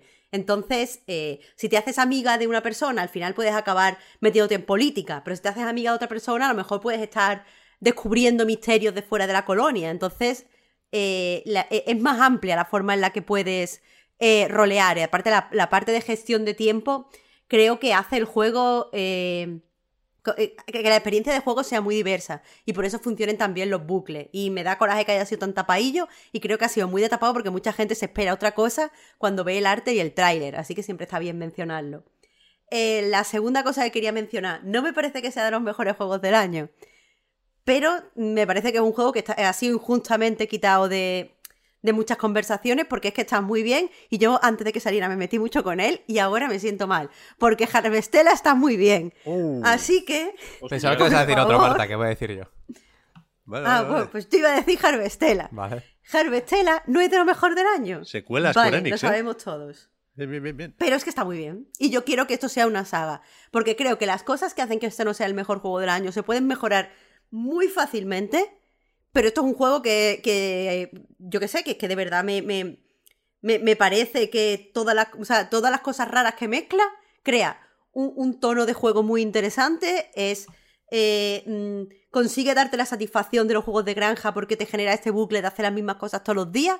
pero la historia avanza muy bien con todo lo que es el mazmorreo y el combate y tal. Y están muy bien escritas los personajes y, y está muy interesante conocerlos y como los personajes que te presentas son esenciales para comprender el mundo, la historia fluye de una forma muy cool. Así que por favor, Harvestella 2, porque es que está, está bien. Se puede, Ole, ole, eh, ole. Harvestella 2 puede ser Goti, No así creo, lo digo. no creo que le cueste a Square Enix hacer otro Harvestella, ¿no? Pero, pero eso, que me, que me llamen, porque yo tengo unas críticas muy concretas que lo pueden hacer increíble. Guay, guay, guay, guay. Vale, lo dicho, eh, Marta, nos acercamos peligrosamente al cuarto. Te despedimos por si acaso y te vas ya, ahora que... que- No, no, me voy, me voy así Vale. como mal. Pero por si acaso, ¿ta- ¿2022 en general te ha gustado o qué? Sí, pero es que yo creo que todo lo- cada. Vale, o sea, vale. todos los años hay buenos juegos. Es que Claro, no es que, tiene es sentido es, decir que que es, no. es que es eso. Un año normal. Bueno, luego lo hablamos, luego lo hablamos. Más, más menciones, Pero perdón. por- Vale. Bueno, Pues si salen 10.000 juegos, ¿cómo no van a salir 8 buenos? Pues entonces todos Ah, los pues años son está. buenos, Pues, no son pues normales, claro. todos los años son buenos. Bueno, vale. Luego lo Te, toca- te tocan las menciones. A ti, Pep. Ah, vamos, a- vamos en el mismo orden, me parece bien. Yo me he apuntado dos juegos que no han, que no han entrado por, porque creo que no cumplen los requisitos, pero me apetece hablar de ellos. Uno es un DLC. The Delicious Last Curse. The Delicious Last Curse. Que yo pensaba que no sería DLC. Pensaba que sería un juego independiente más cortito, pero que no requeriría del Cuphead original. Sí requiere del Cuphead original, con lo cual es un DLC, con lo cual eh, si alguien lo quiere meter en las listas, pues adelante, somos libres, pero yo creo que no, que no cumple con las normas, pero me parece un- una de las mejores experiencias de este año.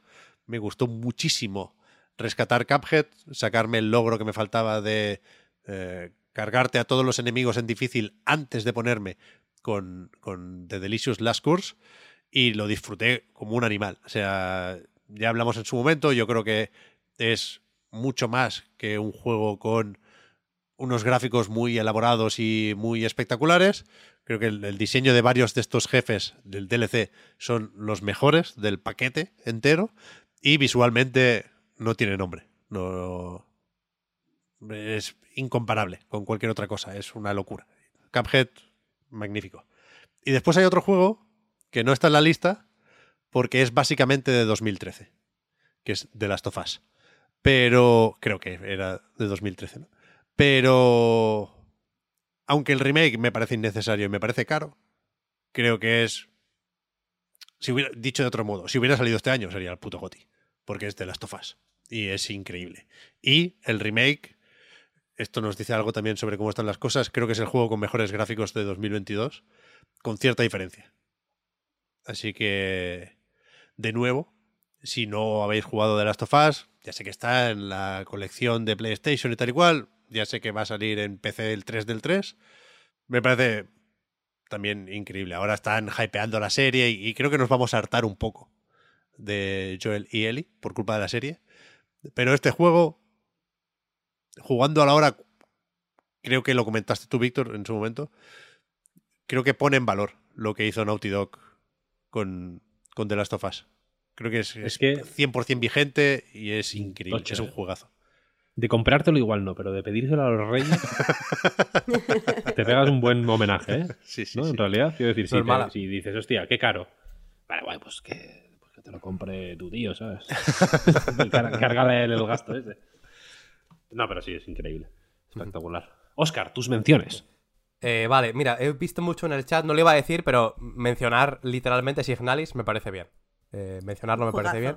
Pero al que iba, efectivamente, que era el que pensaba que iba a decir Marta, es eh, o alguien que también he, dicho- he visto en el chat que, que alguien decía, que no digan Pokémon. Es Pokémon, pero no Escarlata y Púrpura, sino Leyendas Pokémon. Arceus, Ah, que eso también lo, criticaste mucho también, Marta, recuerdo. Y luego también te acaba gustando, efectivamente. Y por, por eso pensaba que ir por ahí, ¿eh? No por otra cosa. Y... Pero me ha gustado eh, bueno, Harvestella, perdón. Ah, bueno, Continúa. mira. Me alegro.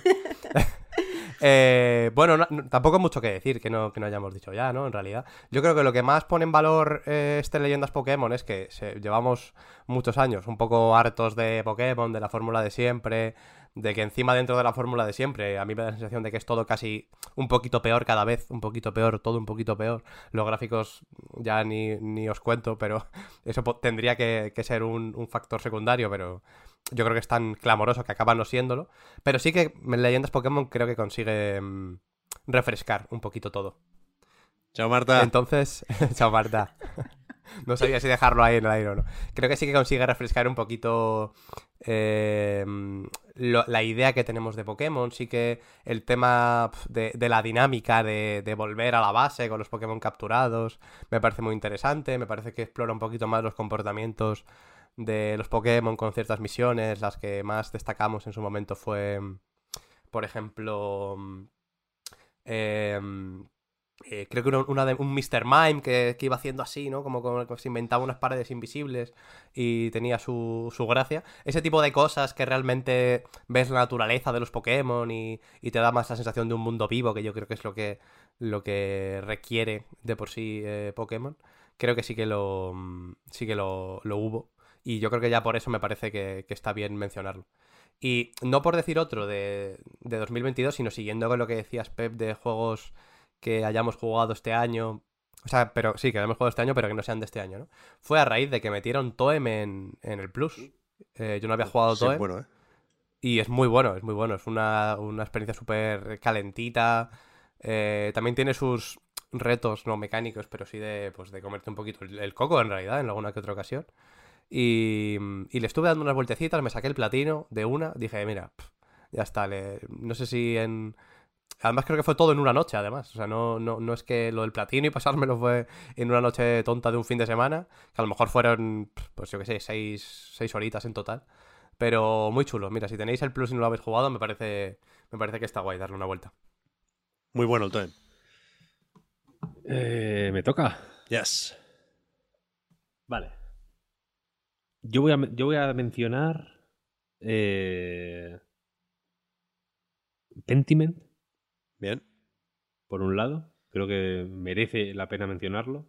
Creo que es también uno de los mejores juegos del año, de hecho. ¿Qué carajo? Eh, voy a mencionar eh, Rollerdrome, que no es tan popular como Oli Oli World, siendo del mismo estudio, ¿no? Roll 7 sacaron este año en febrero Oli Oli y en agosto.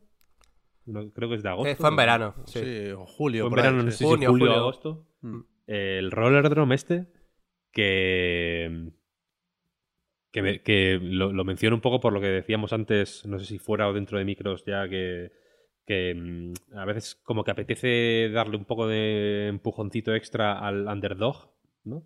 Pues eh, Oli Oli Wall es más mm, famoso seguramente que Rollerdrome, probablemente sea mejor también, en realidad. Pero Rollerdrome es suficientemente bueno y suficientemente mm, tiene suficiente personalidad, yo creo, para que merezca la pena sacarlo a colación también.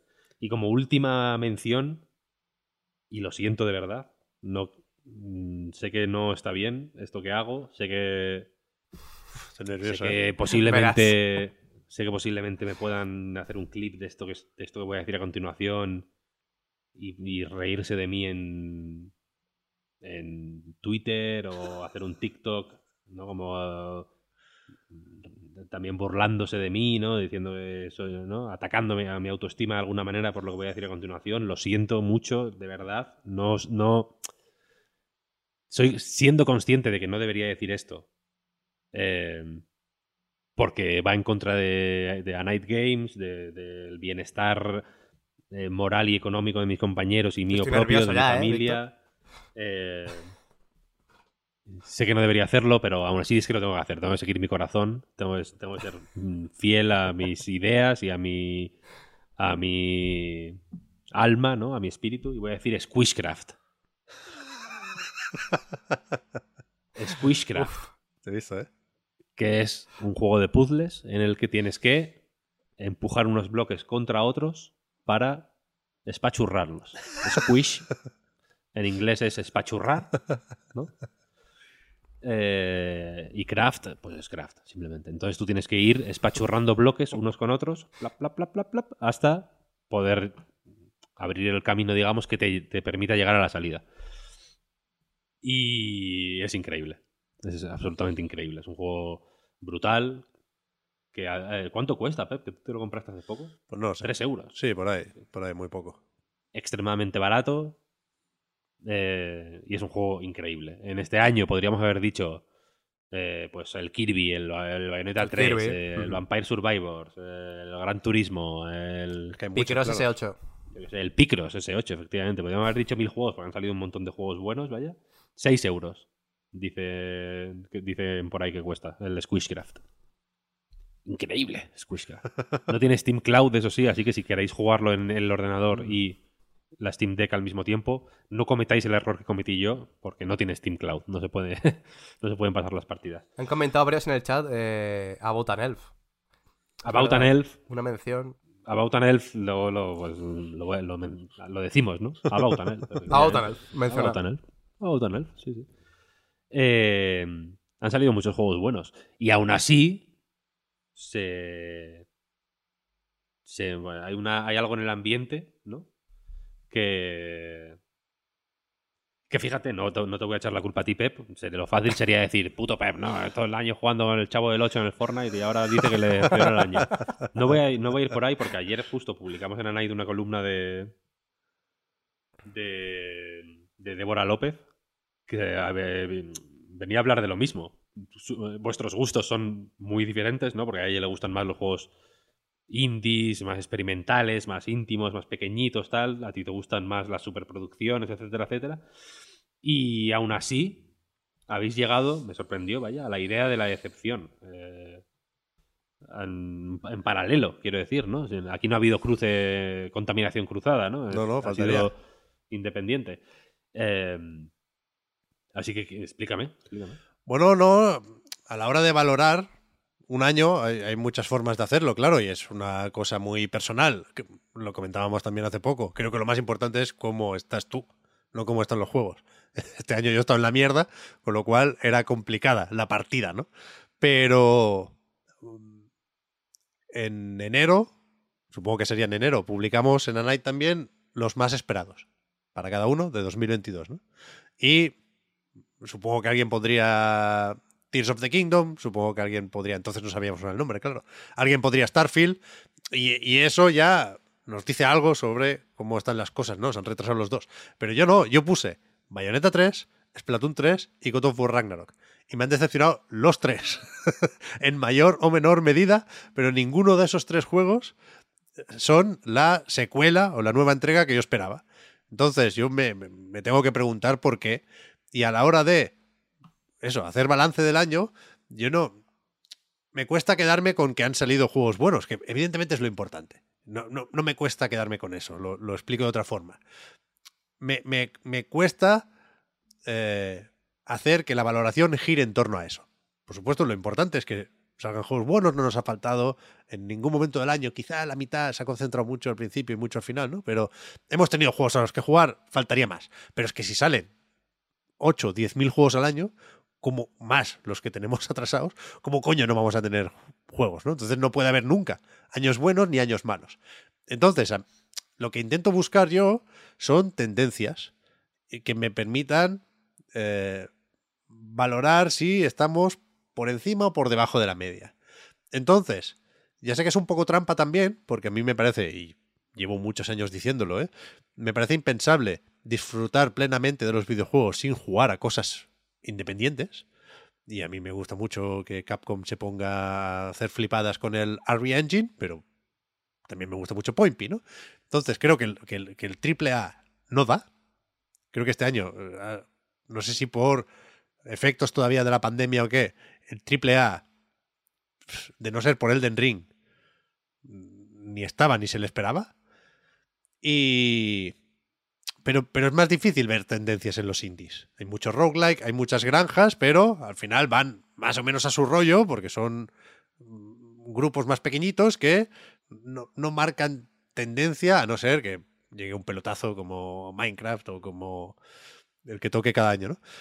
Pero en la industria, en lo que normalmente entendemos como industria, o en lo primero que pensamos cuando pensamos en la industria, creo que el titular sigue siendo que no hay ideas, que en otras ocasiones, ante la falta de ideas, las nuevas consolas, pues nos dejan caer en su momento pues un Dead Rising, suele, haber, ¿no? Se suele agitar un poco la cosa cuando salen nuevas consolas. Esta nueva generación no existe, es un espejismo.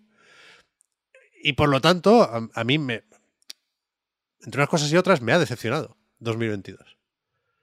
Y Por mi forma de, de- ya no solo de ver los videojuegos, sino de plantear la conclusión o la valoración, ¿eh? que es una cosa muy concreta y que nadie nos ha pedido. Pero, de nuevo, y perdón, esto tiene algo de explicar cómo funcionan nuestras cabezas, ¿no? Y, y no estoy preocupado, porque no sé que no a corto plazo no me van a faltar juegos en los que jugar, pero sí eh, creo que vamos más para abajo que para arriba. Si me, si me das eh, un minuto para responderte, Respondo yo, Estoy si meando que flipas. Sí, sí, por supuesto, muchísimo. por supuesto, por supuesto. Ahora vengo. Bueno, respondo yo a la pregunta más que a Pep en, en particular, aunque también un poco en base a... A, lo- a mí pues sí que me parece que ha habido, por ejemplo, más triple buenos ¿Qué dices? que, que Elden Ring, God of War mismo. O sea, Bueno, coño. a la conclusión sigue... O sea, por mucho que tiene muchas cosas malas, la conclusión sigue siendo, pero God of War es un señor juego, joder. Pero que un año es bueno cuando hay tres No, pelotazos. no, po- no, no, por supuesto que no. o sea, Pero también... salvo 2021, lo normal es tener 6, 7, 8 pelotazos. Sí, sí. Pero yo creo que, que pues, hay muchos juegos muy bestias. A lo mejor no en términos de AAA, porque es verdad que, bueno, por lo que hemos hablado, por el tipo de juegos que, a ti te gustan, pues eh, yo creo que la valoración del año la sueles hacer más en base a eso, ¿no? También por lo que implica para la industria. Y tiene sentido que lo hagas así, porque tu visión es, es como muy a nivel de, de industria y eso al final lo dictan más los AAA que otra cosa, ¿no? Si, si lo vemos así. Pero yo entiendo que sobre todo también, eh, lo veían mucho que lo decían en el chat y estoy de acuerdo, que es un tema de expectativas. Yo entiendo que puede ser un bajón 2022 para muchos. A mí, se- según en el día en el que me pille, y por eso lo que estoy de acuerdo con lo que decías, Pep, de que también depende de cómo estés tú.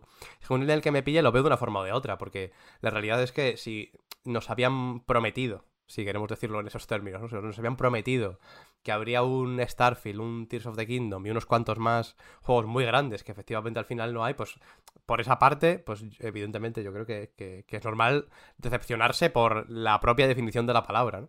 Pero luego, eh, realmente, si te paras a pensar lo que ha salido este año y lo que se ha podido jugar, ha habido unos melocotonazos muy, muy bestias. Al final yo creo que, que por eso mismo es verdad que me cu- cuesta definir un año bueno o malo, ¿no? Porque, por lo que decías tú también, de, al final sí que pasa, si hay siete juegos muy buenos o diez juegos muy buenos, ya deja de ser una mierda el año, porque siempre los hay. Bueno, pues a lo mejor es que nunca es una mierda o nunca lo es, a lo mejor es relativizar más de la cuenta. Pero yo si me pongo a, a pensar, yo creo que todos los juegos que hemos que hemos mencionado, de hecho, son bastante melocotonazos bestias. Incluso, es que eh, yo qué sé, The Case of the Golden Idol, eh, por poner el ejemplo de Víctor, es como mucho más desconocido, es más, es más difícil que por una persona marque su opinión del año, porque es difícil sobre todo llegar a él o acercarse a él, pero solo es ponerse, ¿no? Aunque, aunque parezca una tontería, si realmente en tu pathing de juegos que juegas a lo largo del año coincide que, que pasa también por jugar The Case of the Golden Idol o, o Norco o, o todos estos en, en su conjunto, yo creo que, que al final sí que te queda, te queda un buen año. Y, y creo que todos los años son buenos, realmente, en ese sentido. Pero por eso, por eso, o sea, si, si, si aceptamos eso, que todos los años son buenos, y, y- y en- y entiendo por qué podemos aceptarlo, entonces no hay debate. Lo- quiero decir, a lo mejor en este podcast de lo mejor del año tenemos que quitar eh, esto de, de- de las conclusiones, ¿no? Pero, No, pero a lo mejor se tiene que valorar distinto a nivel de industria. Yo, por ejemplo, sí que se puede hacer una valoración del, del año pensando en que Xbox ha estado un poco desaparecida, en realidad, ¿no? bueno, y Nintendo, el mejor juego de Nintendo. Ha sido Kirby. Y, y creo que con Nintendo en forma, me gusta mucho Kirby y la Tierra Olvidada, ¿eh? pero eh, era un, un complemento. En, en- ¿no? Eran las patatas al lado del bistec en, en- en otro año. ¿no? Si Sí. hubiera salido Zelda, sin ir más lejos, ¿eh? entiende, pero que, que cómo tiene que ser un año para que sea malo. ¿Sabes? Si, si, si tenemos que posicionarnos, quiero decir, el mundo se paró, literalmente el mundo se paró, y aún así, en 2021, que yo creo que fue un mal año, salieron Psychonauts 2, It Takes Two, Forza Horizon 5, eh, Returnal, Metroid Dread, quiero decir, a lo mejor no puede haber años malos, realmente, y, y- y- y tenemos que parar de forzar esta discusión, yo el primero, ¿eh? Yo, yo, yo, creo que va un poco por ahí. Que efectivamente no hay. O sea, no hay debate en ese sentido, porque ya va- ni siquiera parándonos a pensar en lo de que los gustos de cada uno, que, que por supuesto, ¿eh? que no, no quiero tampoco despreciar ese pensamiento, que me parece que, que- que funciona así. Pero también eh, el hecho de que haya juegos buenos y que mucha gente esté de acuerdo en que un mismo juego es bueno, pues también dice, dice cosas, por supuesto. Entonces yo creo que efectivamente no es tanto ese debate, sino que podemos hacer otros, que lo que decía, ¿no? A nivel de industria, a nivel de... por, por compañías o a nivel... Pero al, al final pensando en juegos, pensando en jugar a videojuegos, en coger el mando o el ratón y el teclado o lo que sea y ponerte a jugar a cosas que hayan salido entre el 1 de enero de 2022 y el 31 de diciembre. Yo creo que siempre son buenos, es muy difícil que coincida un año malo. Yo, yo rompo una lanza a favor de Pep porque sí entiendo lo que dice. Y, ta- y también la rompo a favor de Oscar porque efectivamente todos los años salen juegos buenos.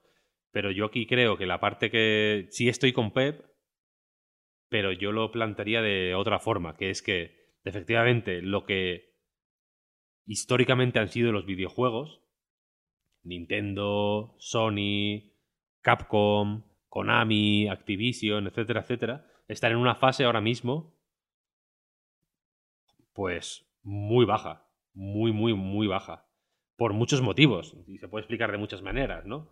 Eh, y, y- y- y la propia industria tiene eh, sus mecanismos de autodefensa, digamos, ¿no? Porque habrá quien me diga, no, no, ¿cómo va a estar eh, Microsoft mejor que peor que nunca, ¿no? En un momento bajo, cuando está con el Game Pass, cuando tiene 25 estudios first party haciendo juegos a saco, cuando acaba de sacar un Halo, cuando acaba de sacar, pues eso, el Psychonauts 2, que al final es multiplataforma, pero es first party también, ¿no? El Pentiment, cuando tenemos un Forza aquí a la vuelta de la esquina, el Starlink, todo esto, tal, tal, tal.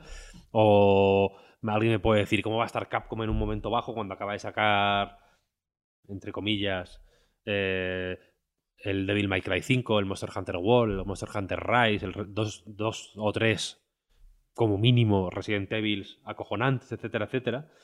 Eh, pero en realidad sí que están en un momento bajo porque no tienen capacidad de sacar suficientes juegos como para estar a la altura de la gente que sí puede sacarlos, que son los indies al final.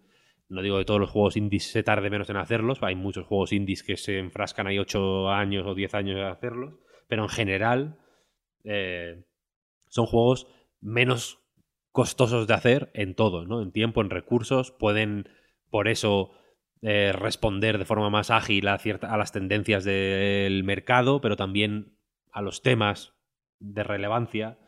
El AAA como que se ha rendido, simplemente, ¿no? Como que simplemente ya sabe que un, un juego AAA nunca va a estar en la conversación de tal manera, porque es imposible, porque cuando se empieza a hacer un juego y cuando se acaba, son dos planetas tierras distintos y dos humanidades diferentes, quiero decir.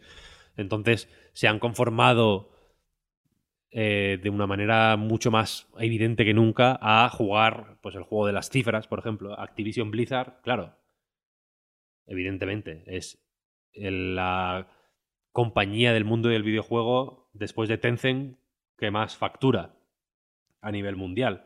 Cualquiera te diría que eso es, que eso es tener relevancia, pero de verdad que no conozco un juego más irrelevante que Call of Duty Warzone. Es un juego que no dice nada a nadie, que no, que no está pensa- que no está diseñado para decir nada, simplemente. Está, está diseñado es una para tener ahí una fuerza centrífuga es la que, la que atrae o centrípeta es la que Centribeta es la de girar algo, ¿no? Y que... O sea, centrífugas para afuera, centrípeta para adentro. pues tiene- es- son juegos cen- centrípetos pero que, pero sin que no van a ningún lado solo quieren atraer masa quiero decir Eh, y, y son juegos absolutamente irrelevantes es, es- o sea, de, de- de verdad que me parece infinitamente más relevante Squishcraft que Call of Duty Modern Warfare 2, que es un juego que. que, enseñe- que- que- que- que podemos decir sobre Call of Duty Modern Warfare 2? Que acaba de salir hace un. No sabemos nada, sabemos que Amsterdam estaba guapo. Está bien, Amsterdam, sí. No, no, hay, no, dicen, no dicen nada. O sea, son unos juegos que están cul- eh, culturalmente muertos, de alguna manera, ¿no? Son unos agujeros negros culturales. Y los juegos de este año yo creo que han tenido mucha más dificultad que nunca para enganchar a la peña. Los tres del, los tres del 2 son la- el ejemplo más evidente, ¿no? Pero son pero la- la- eh, una compañía como Electronic Arts, que en cierto momento cualquier Need for Speed o cualquier SSX o cualquier Dead Space o cualquier cosa que sacaran era relevante, Electronic Arts yo creo que activamente están como con la con el bigote falso y el- y la gabardina y el sombrero, ¿no? Y, como, y, con, y con el periódico con dos agujeros, como mirando así a escondidas. No quieren que se hable de Electronic Arts, Electronic Arts, ¿no? ¿No tenéis esa sensación? Ahora con el, con el Star Wars Jedi un poco más, el Survivor. Igual un poquito más, igual un poquito más. Pero los Sí, pero que- se la suda a todo el mundo. Los Need for Speed se la sudan a todo el mundo. La promoción con Need for Speed ha sido curiosa, la, la falta de, de promoción. Los juegos de Electronic Arts eh, como que no, no llegan a aterrizar, ¿no? Como Sí, que sí. ves el avión viniendo, ¡eh, ¡wow! Y se marchan otra vez por donde volvieron, ¿no? Te, te dan igual. Y, y- y ese, ese peso ahora solo lo tienen juegos indies. Pero, pero ya no porque cuatro gafapastas los... eh, te los metan por el gaznate, quiero decir, ¿no? Desde, desde Fez, Braid y... ¿no? ¿Y ¿Cuál era el otro? Super y Meat Super. Meat Boy. Desde estos tres, las tornas creo que, que ya irremediablemente se han, se han dado la vuelta. Y, y- y quizá los... y igual los AAA han dicho, bueno, pues sí, fenomenal. Les dejamos a estos inútiles la relevancia cultural y nosotros nos quedamos con los dineros, que al final, eh, insisto, Activision Blizzard este año han facturado 2.800 millones de dólares, creo, creo, ¿no? Son la segunda compañía después de Tencent, que, que ya ni, ni entro, quiero decir, ahí, ahí mejor ni entrar. Pero que evidentemente son tochos, quiero decir. Eh, pero yo no sé si en lo, lo que significan un juego tipo Dead Rising, efectivamente, eh, pues marcaba tendencia de alguna manera, ¿no? Los juegos AAA antes eran trendsetter y ahora son, pues bueno, co- cosas que pasan eh, y, cosas que pasan y que bueno, que sí, que mueven dinero, que no sé qué, que no sé cuál, pero es como, es que no, eh, eh, llegado, hemos llegado al punto durante mucho tiempo y, probablemente se mantenga, ¿no? Y seguramente para mucha gente siga siendo válido. Pero el argumento de sí, pero es que son los que más venden, son los que más se juegan, ¿no? Hay un montón de gente que no está en internet y que los está jugando, etcétera, etcétera. Correcto, son los árboles que caen en el, ar- en el bosque sin que nadie, sin que haya nadie para escucharlos. Quiero decir, la, la conversación sobre videojuegos, que al final es de lo que es- estamos hablando aquí, está en otro sitio. No está en los AAA. Ya, Es justo lo que ya no está en los AAA. Eh, God of War Ragnarok, por ejemplo, otra cosa que me parece meritoria es que creo que sí intenta mm, mm, eh, eh, estable- decir algo y, y- y aportar algo más que Horizon, posiblemente, ¿no? Por decir el Sí, otro sí. triple A de tal. Creo que God of War Ragnarok sí que intenta decir algo. The Last of Us creo que también lo intentaba, la parte 2 evidentemente, etcétera, etcétera. Y- y- pero, pero, pero si os fijáis, Y Elden Ring también, ¿eh? Cuidado, que llevamos un rato Ring hablando también. de lo que yo creo que he visto así son excepciones. Pero no. pero, hay- no pero es, tendencias. es cierto, es cierto que son pocos y que hay compañías que directamente creo que se han rendido y que, no, y que, y que buscan otra cosa, otro negocio. Sí, sí. Eh, que, mm, igualmente válido, insisto, quiero decir. mm, el- los bonus de Kotick, que los disfrute, pero la, esa decepción eh, yo creo que, que viene por, por ahí, ¿sabes? Sí. Por él, vale, antes los juegos que, que me gustaban marcaban la tendencia y ahora no, simplemente. Al revés, casi parecen ir en contra de la tendencia eh, o, o- o son como abuelos que no saben, que están con gente más joven y no saben de lo que están hablando y quieren aún así meterse en la conversación, ¿sabes? Y- pero no saben ni por dónde les viene el, el viento. Sí, y sí. es una pena, porque esta, eh, esta, este choque, claro, es jodido. Porque al mismo tiempo en el God of War, bueno, God of War Ragnarok, insisto, no es el mejor ejemplo, pero en el Need for Speed Unbound seguro que curra, peña, hiper talentosa, hiper apasionada de los videojuegos, que sabe que flipas, que etcétera, etcétera, ¿no? Quiero decir que, la- que creo que nunca ha habido más gente válida haciendo videojuegos que nunca. ¿no? Nunca ¿eh? los videojuegos han estado en una mejor posición Sí, sí. eh, en ese sentido. Y sin embargo, pues hay un negocio que está yendo por otro lado, que era, pues efectivamente, el que entiendo que nos... eh, pues, eh, con el que hemos crecido, coño, al final, yo qué sé. Es que hemos- Sí, sí. es cierto que Sí, sí. eh, el- el- la- el- la N de la Nintendo 64 o el sonido de inicio de la Play 1 o el logo de Capcom, etcétera, etcétera, son cosas que, que forman parte de, por un lado, de nuestra educación sentimental, digamos, pero por otro lado, de, eh, absolutamente indiscutible de la historia del videojuego, quiero decir. Sin esas cosas no existirían los juegos de ahora, no, no existiría, eh, quiero decir, Neon White, ¿no? Sin Sonic Adventure. ¿Sabes lo que quiero decir? Eh, sin, sin, sin, sin esa Sega no existiría este juego independiente, ¿no? Y que supuestamente tiene algo que decir ahora, etcétera, etcétera. Y no existiría nada, en realidad, sin, sin estas compañías. Pero desde luego lo que queda de esas compañías, o las, las versiones más grandes y más tal, y la consolidación extrema, imagino que tampoco va a. eh, tampoco va a ayudar. eh, pues ha llevado a esta situación. Coló al 97 y dice, a lo mejor habéis avanzado vosotros y ellos se han quedado como estaban. No creo que haya sido así. No, o sea, nadie se queda creo. como está, nadie se queda como está mucho tiempo y si se hubieran quedado como estaban, por mucho que nosotros hubiéramos avanzado, yo creo que, lo, que habríamos Mm. Modern Warfare 2 es el ejemplo más, más explícito, ¿no? En Modern Warfare 2 es en el 2, ¿no? Donde están los Russian. Sí, claro.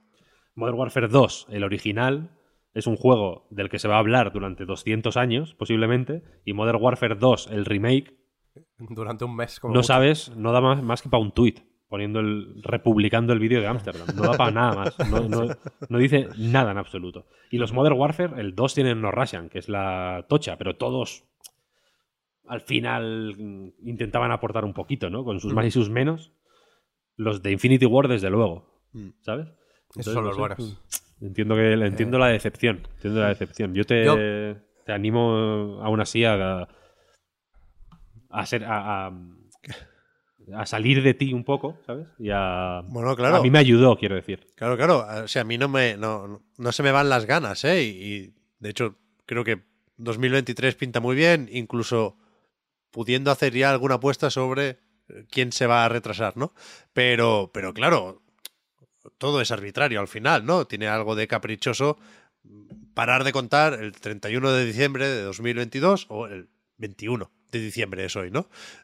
Pero, pero de alguna forma hay que empaquetar esto para despedir, eh, y, a eso voy, a, la gente que nos escucha y que nos apoya, desear unas felices fiestas a todo el mundo, que esto es lo importante, y, y las, las tendencias y, y- y lo- los... No me sale el nombre, joder, los ciclos no duran necesariamente 365 días. ¿eh? Hay, hay que ver un poco más cómo, cómo se asentan y qué proponen las consolas de nueva generación, por ejemplo.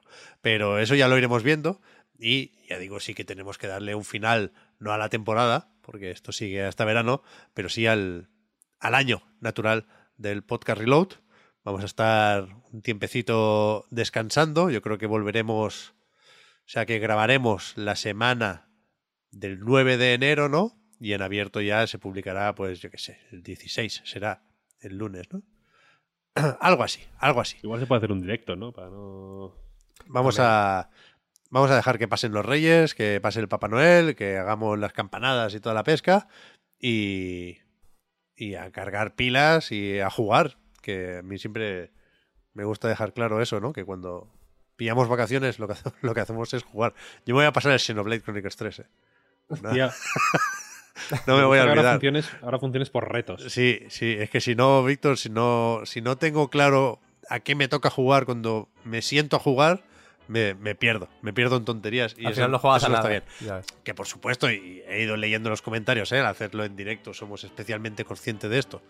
Nos han gustado muchos más juegos a lo largo de este año, joder, nos ha gustado hasta el Sonic Generations, pero el, el tiempo y el espacio. Frontiers, El Frontiers. Frontiers. For- Frontiers, perdón. Me ha sorprendido lo poco que habéis mencionado Oli Oli. Pensaba que vais Ya, a, a reivindicarlo Claro, un claro, más. que, que para eso hemos ido hablando todo el año y lo seguiremos haciendo también el que viene. Así que eso, muchísimas gracias a todo el mundo por el apoyo. Voy a recordar que el podcast Reload, igual que a nightgames.com, es posible gracias a vuestras generosas aportaciones. No creo que tengamos tiempo para prórroga porque nos acecha ya la imagen de esta Marta sonriente que se ha quedado congelada hace un rato. Y, y nada, muchas gracias a Marta precisamente, a Oscar y a Víctor por haber estado aquí este año más. A ti, Pep. Muchas gracias Como a ti. Pep. Hasta la a próxima. Muchas gracias. Chao, chao. Muchas gracias a todo el mundo. Chao.